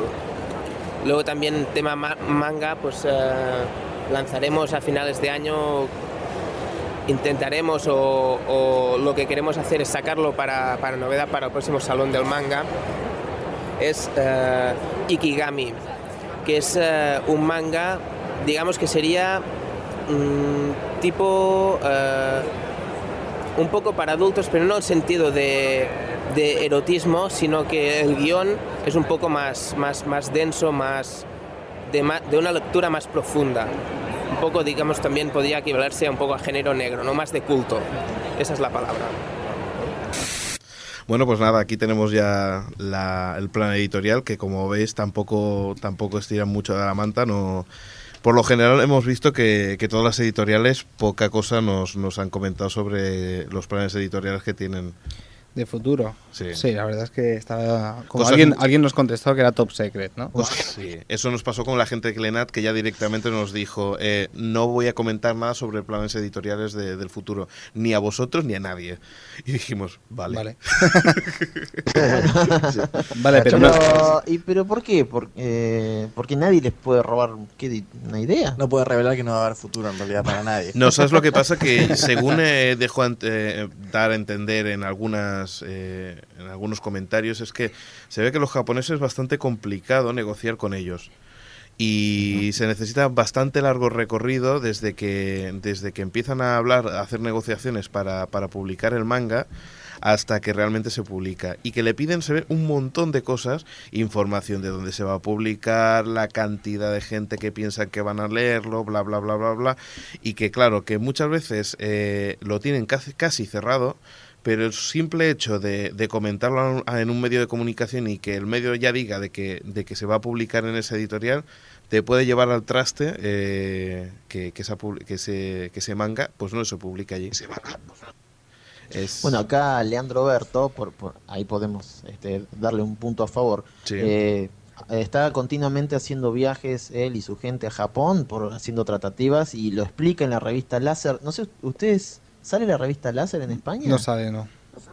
No, No, allá no, no. creo que sa- sale otra Es que una similar, pero. ¿Cómo es que se llama? Que la primera traía la tapa de Inuyasha. Sable, Sable Láser. Ah, Puede ser que sea publicada es por similar, norma. Es- es formato, similar. inclusive. Bueno, y entonces ahí explicaba lo que es realmente hacer las tratativas eh, con Japón. Son muy, muy, muy difíciles. No, aquí la, la única revista que sale del medio eh, es Dolmen. Hay alguna más, me parece, pero la más importante es Dolmen. Que está bastante bien, por cierto. Sí, porque es además de ser una editorial que publica su propio su propia información sobre Sí. bueno sobre, sobre lo que ellos publican, además no tiene ningún tipo de reparo en hablar de Marvel, de DC, Sí, empezó como fanzine, además. Empezó con poquita cosa y ya están publicando cosas. que eso se, se agradece Y- mucho. Perdón, eh, la, y por ejemplo la revista Mikami, todas esas revistas con CD ya no salen más, ¿no? Sí, sí que algunas sí que salen, sí que salen Hentai, Mikami, sí, Gentipe, que son de Dokkan. Sí, sí, sí que siguen saliendo, ¿eh? Algunas, claro, pero esas tratan sobre todo de manga y lo que sí que tengo la sensación es que en esas revistas repiten mucho el material. Sí, son, son más o menos. Lo que pasa es que ya, ya ese tipo de revistas se está haciendo cada vez más obsoleto con el uso de internet. Sí, sí, Sí, pues claro. inclusive el contenido del CD no es para nada exclusivo. Claro, para que me pongan chicas en bikini, para eso me voy a alguna página. De verdad. De verdad. Yo lo que agradecía eran aquellas chicas, pero ahora ya. Claro, ahora, ahora no tienes ni que pasar la ven- ni que pasar la vergüenza, ¿no? Ahora solo tengo que pasarme por el trabajo, ya lo veo allí.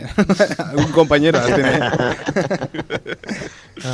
Sí, sí, sí que es cierto. Eso, pues, bueno, pues lo que hablábamos de, de Dolmen, la- lo, lo bueno que tienen es eso, ¿no? Que, que dan información y, y lo que decías tú, ¿no? Que, que no solamente dan actualidad, sino que hacen artículos en profundidad, pues que te, sobre autores y que, que eso no lo vas a encontrar por internet, ¿no? Y que, y que es de agradecer porque lo puedes leer ahora o lo puedes leer dentro de tres meses que esa información la tienes ahí. Sí. Bueno, la verdad es que Dolmen es bastante completa. Incluso tra- hacen una traducción de, de. ¿Cómo se dice esto? La columna de Peter David y cosas así. Cosas interesantes. Ah, bueno, y una cosa también importante es que, que hacen reseñas de cómics americanos. Sí. Es decir, de, de actualidad americana le están haciendo reseñas. Ahora, eso sí, está llenísima de spoilers por todos lados. Sí. Ojo spoiler, ¿sabes? Y te lo ponen bien grande. Pero aunque sea avisarán, avisarán que es spoiler. Sí, Sí, te sí, ponen sí. ojo spoiler, pero te ponen spoiler en negrita, ¿sabes? O sea, para evitarlo con la mirada. No Y de- esto. Muere Capitán América. Pero es que lo bueno es que dice, y otro spoiler, y otro, y seguimos con otro spoiler. Pero bueno, también un poquito nos tenemos que alimentar de los spoilers. Aunque te dé rabia, en el fondo también te pica la curiosidad. Sí, eh, a mí me pasa cuando leo los foros que dice, bueno, spoiler y está, viste, que lo escriben en, en la letra de, con el mismo color del fondo. Pero lo- igual lo vas a ver que dice. Claro. Claro. No, pero bueno, al menos eso se, se lo cuidan, pero es que hay veces que te dicen, te ponen el titular y te ponen al lado spoiler, pero ya te- el titular ya es un spoiler. Claro. Como, como la camiseta que vimos en el salón. ah, sí, dilo, dilo. Spoiler, los elfos son gays. Era la mejor camiseta de todo el, de todo el salón. Sí, posta. Qué grande. Era impresionante. Qué bueno. Sí. Eh, hablamos un poco de, de- también de los de, de- bueno de, de lo- de las exposiciones que teníamos por ahí. ¿Te acuerdas? De, vimos una exposición de Asterix, ¿eh? que bueno, no eran en sí de Asterix, eran de autores que habían dibujado. Asterix, sí. Sí, sí, sí. Y bueno, la verdad es que era interesante, no muy grande, la Y el verdad. autor de Asterix dibujando otras cositas. Sí, era, estaba muy bien, lo que pasa que, a ver, no era una super exposición, habría cuánta- cuántas láminas. Es que no llaman nada la atención, la verdad, las exposiciones del salón. Y mira que esa que ponía algo de, de cómic negro o algo así, donde te dice la foto. Sí, que era bastante- de policíaco, ¿no? Sí, que estaba Serie Torpedo. sí, ¿A vosotros ha llegado Tor- Torpedo? ¿Lo, lo habéis leído alguna vez? Eh, sí, sí, O sea, todo lo que es novela así como de los años 50, una cosa Sí. así, decís. Sí, tor- bueno. Novela policial. Sí, sí, era, era pues el cómic de cine negro casi, ¿no? De, pues había un todo un una exposición sobre todo ese cómic. Y tenía buena pinta. Lo que pasa es que no llama mucha atención. La gente nunca se para allí, prefiere estar por los stands viendo cosas. Claro. Sí, pero lo que pasa es que tiene que haber exposiciones de ese Claro. Por cierto, eh, he visto que por ahí que, que, bueno, eh, la emisora oficial que había, que era Com Radio, era la que se dedicaba, pues ahí tiene un programa de, de cómics que se llama Mes allá de la viñeta, más allá de la viñeta en castellano, y que una de las iniciativas que ha tenido ha sido que, que va a poner en el YouTube un canal que se llama Viñeta TV, y que va a poner imágenes sobre, sobre el salón. Si alguien está interesado, pues que ponga eh, www.youtube.com barra viñeta y en vez de la ñ le ponga una NY. Y entonces ahí encontrará un canal donde... Sería como viñeta, ¿no? Sí, viñeta. Igualmente eh, nosotros en, bueno, tanto, tanto Milenio como nosotros ya cogeremos el enlace y lo pondremos en la página web para que no haya tanta complicación. Sí, sí, seguramente. Pues eso, no sé, eh, ¿qué podíamos hablar más de...? Ah, de... habían, estaban los, lo de la Wii y lo de la PlayStation 3 que habían puesto algunas máquinas allí, sobre todo por Spider-Man. fotos, sí. Pues estaba todo, ¿Y el qué mundo, onda? estaba todo el mundo probando el juego de Spider-Man de Spider-Man 3 y, y no Ah. sé, estaba, Estaba igual, interesante. estaba igual, la verdad es que Sí. no, no había mucha diferencia con el de PlayStation 2. Y no, la verdad es que eso es lo que nos impresionó, ¿no? Que, que teniendo la calidad gráfica que tiene, pues bueno, eh, a ver, estaba bien porque se ve una resolución mayor, pero, pero como poco trabajado, ¿no? El, el juego que todavía le falta que... Sí, es- es- sobre todo las luces y algunos contornos estaban mejor, pero no, no sé, era como Muy extraño, era- cuadriculado, muy era- cuadriculado, o Era como muy parecido al, al 2, al Spider-Man 2 de PlayStation 2. No sé, no, no encontré ¿Pero esto era ya una, una versión final o una especie de demo? No, no, era versión producción? final, era, era el juego, era el juego. En cambio, en cambio podíamos ver la Wii, la gente de la Wii, yo tengo que reconocer que tengo una, y que, y que, y que, bueno, que estaban allí pues pegando mamporros, al tenis. pegando mamporros a- con, con el mando. Ustedes en... Ahí hacemos una especie de crossover. eh, Con el tema de juegos, ¿qué, qué consolas tienen? ¿Qué les gusta jugar? Yo, bueno, yo soy de PlayStation, yo soy un poco Sony. Y ahora mismo, lo que pasa es que yo voy un poco desfasado. Yo, yo juego los juegos que, que me apetece. A lo mejor los tengo casi todos, pero ahora, por ejemplo, me acabo de pasar el Resident Evil 4. Porque Ah, a medida que yo no, no, pero no es tan me, viejo. me volvía loco con lo de morir es vivir. Ah, sí. sí. me volvía loco, me volvía loco. Y, y también el Final Fantasy XII me lo estoy pasando. Y, y así voy. No juego a online, porque sé que vosotros jugáis bastante online, me parece. En PC. Empecé. Sí, Sí. sí, sí. Ahora medio como que se, se vino un poco abajo eso. Estamos todos offline. ¿Ah, sí? Yo nunca tuve Line. Ahora, ahora estamos jugando más Estamos jugando más PC que offline que consola. quizás. Estamos jugando más cosas que empiezan y, y tienen un final. Bueno, pues no, yo, yo la verdad es que soy bastante más casual y soy del rollo de, de estar con, con gente y, echarnos una risa. Es decir, probar durante un, un rato alguna y cuando te cansas, pues vamos a por otra. A mí lo que me sorprende, por eso, porque escuché vuestro último podcast, me sorprende que hayáis conseguido jugar al Capitán Subasa. Yo no sé cómo lo habéis hecho, ni siquiera marcar un gol. Bueno, inclusive está superado ya el juego ese, terminado completamente. Ah, sí. Increíble, increíble. Con Néstor pudimos llegar a tercer, tercer partido, cuarto. ¿no? Además, eh, yo no, no, mirá, soy argentino y no me gusta el fútbol. Realmente Sí. me, no me gusta para nada, me aburre mucho. Bueno, el programa nos hace me responsable. sacó la cabeza. Además, justamente, justamente por Sí. Cartoon Network están dando el- la parte, justo el hilo argumental del juego. ¿Ah, sí? Estaba bueno porque iba y comparaba y es exactamente lo mismo. Igual. El juego te presenta inclusive las mismas eh, escenas, eh, digamos que como que se disparan eventos Claro. en el juego Sí. que son exactamente iguales que en la serie. Y para, y para meter el gol, una pregunta, ¿para meter el gol eh, os tiráis tres horas o, o no? ¿O en el juego no es tan lento? Es, es, es lento, ¿eh? O sea, se llega bastante el arco, pero es muy difícil que el arquero no la ataje. Es que yo lo, si- yo lo siento, pero empezaba el juego con, eh, jugando contra el Otomo, si no me equivoco.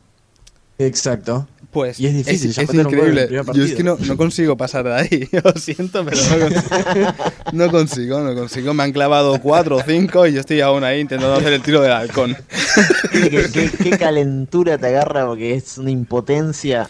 Sí. Además, mira, cuando, cuando, cuando superas un tiro de, de más de 2000 puntos, es decir, esta no me la ataja. Claro. Y siempre te la ataja igual. Claro. De, de punta. que le yo, yo me, yo me he pasado hasta los de NES, aquellos que eran infumables, pero yo me, yo me los pasaba como un Claro. loco. Y bueno, Pero- el de, los de NES eran como, como el de Play 2, más o menos. Era el mismo sistema de juego. Exacto, es el Excepto único- en gráficos. Excepto en gráficos, bueno, obviamente. Por eso se lo pudo pasar.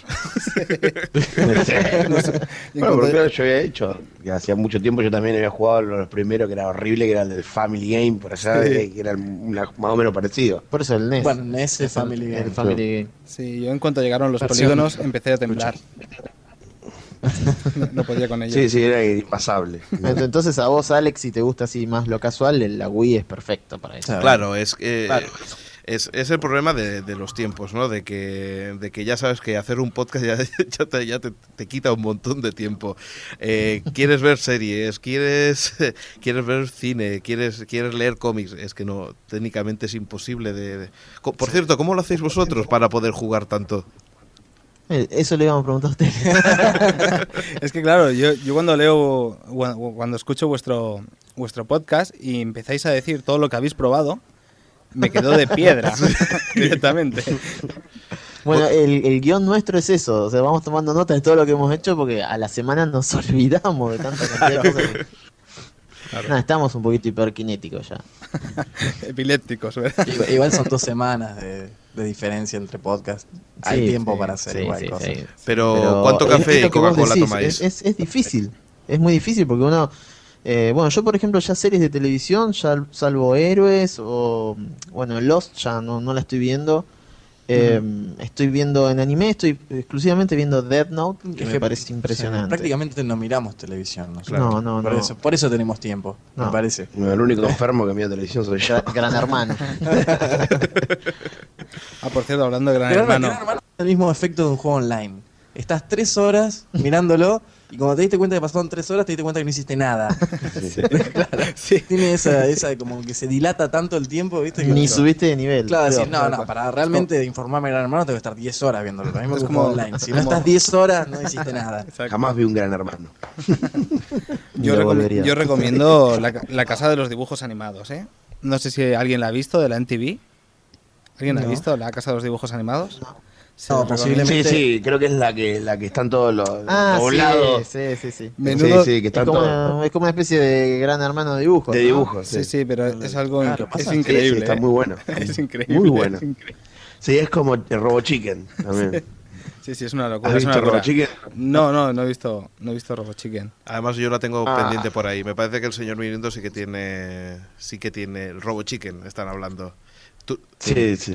Dice que no la ha visto, pero la tiene pendiente. Nosotros también, por aquí la tengo ya, ya preparada para, para caer. Ponele un puntito, yo te- le pongo un puntito, un 9,5 porque es excelente. Eso ¿Sí? para el que no sepa bien qué es. Bueno, ustedes compraban, por ejemplo, la Wizard. Sí, sí, Bueno, Sí. ¿viste la parte que hacen los chistes, los, los juguetes? sí. Sí, que es todo bueno, así. es eso animado. Oh, qué grande. Sí, sí, sí. Muy- Bueno, igual en YouTube lo tienen disponible. Sí, sí, sí. también está todo. Sí, en YouTube están todos. Bueno, YouTube o otra cosa. Sí. O la burra cargada de CDs.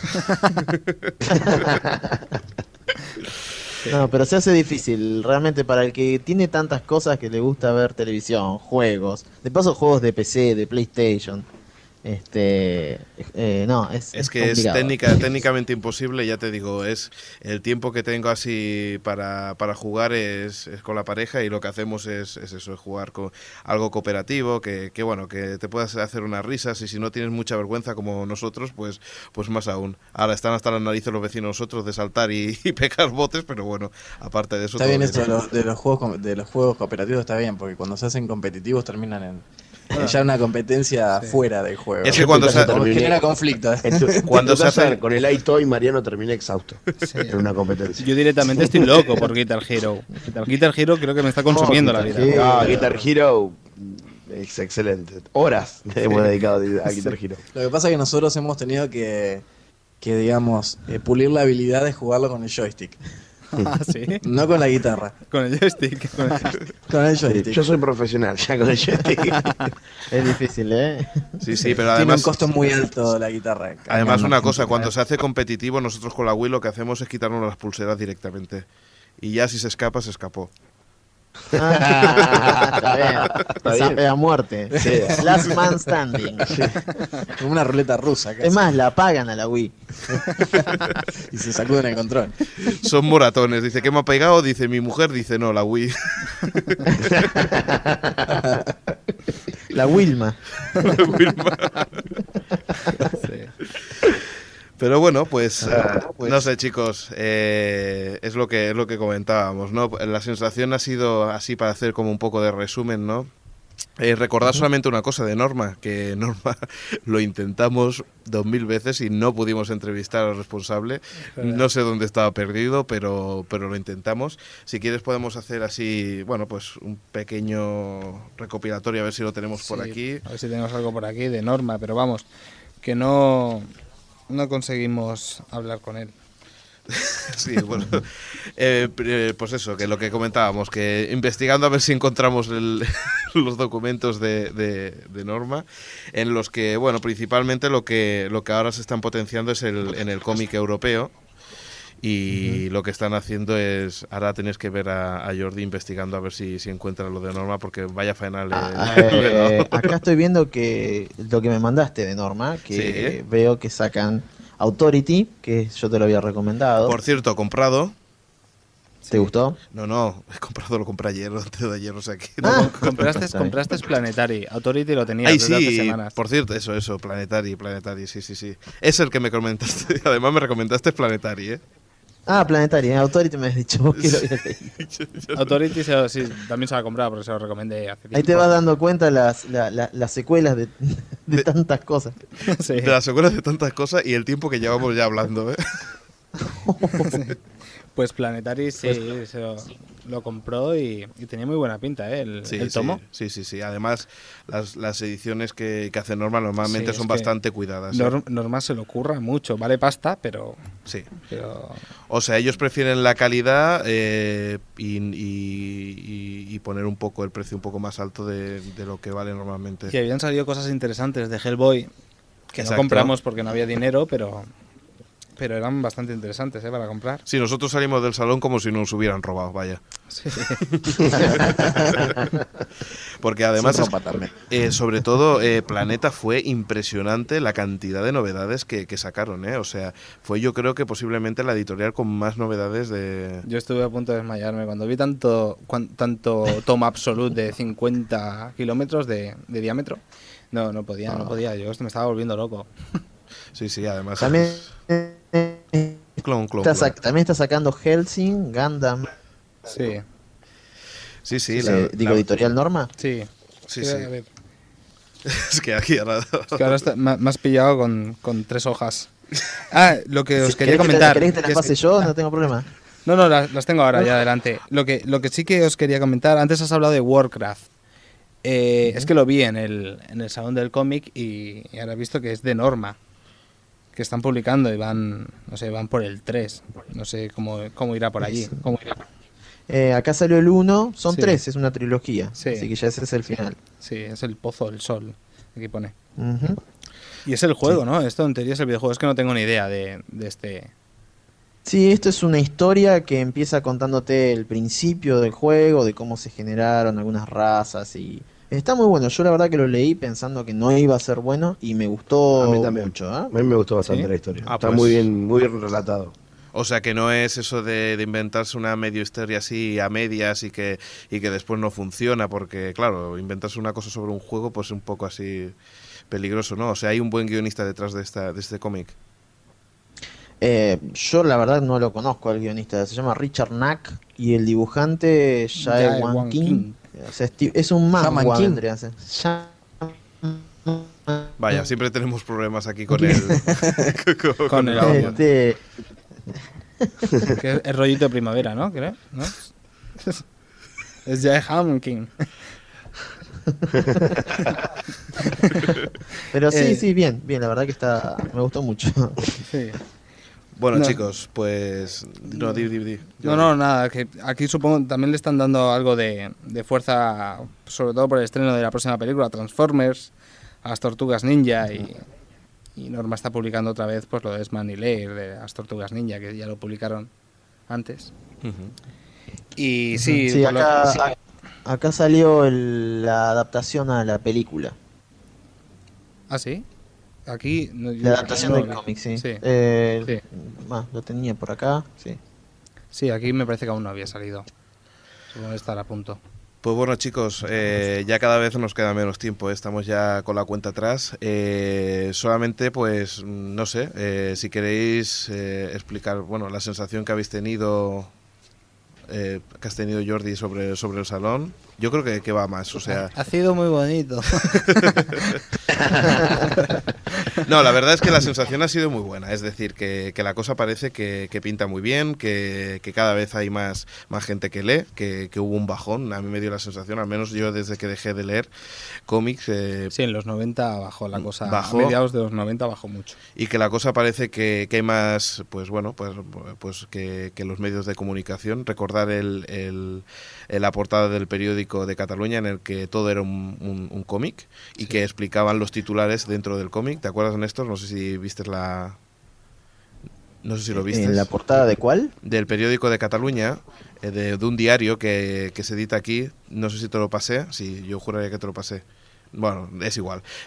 No, no. En vez de poner la portada del diario, lo En que vez de- hicieron fue poner la portada del diario como si fuese un- una página de un cómic y explicaban las noticias en cada, cada viñeta, viñeta. como si estuvieran hablando Ah, los personajes. pero que ahora por lo del salón. Sí, por Sí, lo del sí, sí, salón, sí. el jueves salió. Y los titulares que habían era eh, eh, lo iba explicando en cada viñeta. O sea, era una familia y decía, mira, ha pasado esto, anda, y esto también ha pasado. Y al final eh, Ah, acababa- sí, sí, sí, sí, sí, sí. Que era un dibujante argentino, creo que, que lo había hecho. Eso era, es- eso era un, un- un diario real que se editaba y que, y que normalmente Bueno, sale uno- con una cabecera normal, no sale con ese tipo de cabeceras. Casi el más importante de aquí de Cataluña, casi. Un- bueno, es de los dos que más, más vende. Pues bueno, chicos, eh, lo dejamos hasta otra. Esperemos que, que, bueno, que la, que la sensación haya sido chula, ¿no? Que, que nos lo hemos pasado bien, ¿verdad? Sí. Explicándolo. Y no sé, si queréis despediros. Bueno, eh, muchísimas gracias por habernos este, invitado a esto, que para nosotros es muy importante porque, bueno, somos fans principalmente de cómics y nos encanta tener este, esta, todas estas primicias, este, inclusive a nivel podcast, creo que es Sí, una sí. primicia muy grande. Y bueno, también como ustedes decían, eh, eh, el bajón que hubo en los años 90 en cuanto a ventas de, cómic, eh, de cómics después de, de todo lo que fue el coleccionismo, de las múltiples tapas, ahí la gente medio que dejó de comprar. También Sí. pasó en Estados Unidos y se empezó a recomponer hace unos años. En España se está recomponiendo ahora. Y eh, esperemos que acá en Argentina Ujú. también vayamos por ese camino. Por ahí falta un poquito para eso. Y Pero bueno. Unos 20, 30 Pero vamos, años. también estuvo bueno que cómo se dio la comparativa, ¿no? Entre países, cómo está la distribución de cómics en cada lugar, ¿no? Sí. Eh, cuáles son los, los- la clientela que tiene cada país, cuáles son los gustos. Pero- Me parece que eso estuvo bastante interesante también. Sí. Sí, también vale rescatar un montón el, el trabajo que han hecho para colgarles la información que nos han enviado. Realmente eh, lo han hecho de una manera muy copada y muy extensa. Ujú. Y la verdad estaba todo muy bien detallado. Nos teníamos que sentar y leerlo nada más. Sí, estábamos teníamos que estar acá para responder. Un trabajo terrible. Así que sí, bueno, estuvo muy buena la experiencia realmente. La pasamos realmente muy bien y esperemos que en otra oportunidad podamos hacer algo medio similar. Claro que sí. Y como siempre nos escuchamos, ¿no? Obvio. por supuesto. Bueno, por supuesto, yo ni siquiera me escucho a mí, os escucho a vosotros. Vos Muy podés bien, tener dos razones, las mujeres en bikini y el podcast. Cuando vayas al trabajo. Bueno, chicos, nos tenemos que ir. Un saludo. Eh, también saludamos al, al señor Mirindo que ha estado aquí con todos los trastos, para arriba y para abajo, cambiando cables, que ha sido todo un horror aquí. No sé qué ha pasado, pero, pero bueno, si, si lo vieran aquí, hemos estado trabajando muy durillo. Y pues nada, eh, saludaros a vosotros, a Jordi, ¿qué tal? Ey, Nos vemos dentro de tres Ya, minutos ya. en el bar. ¿Ya empezamos a grabar o qué? Bueno, muchachos, que nos vamos. Hasta Bueno, luego. un abrazo. Un gran abrazo de Argentina.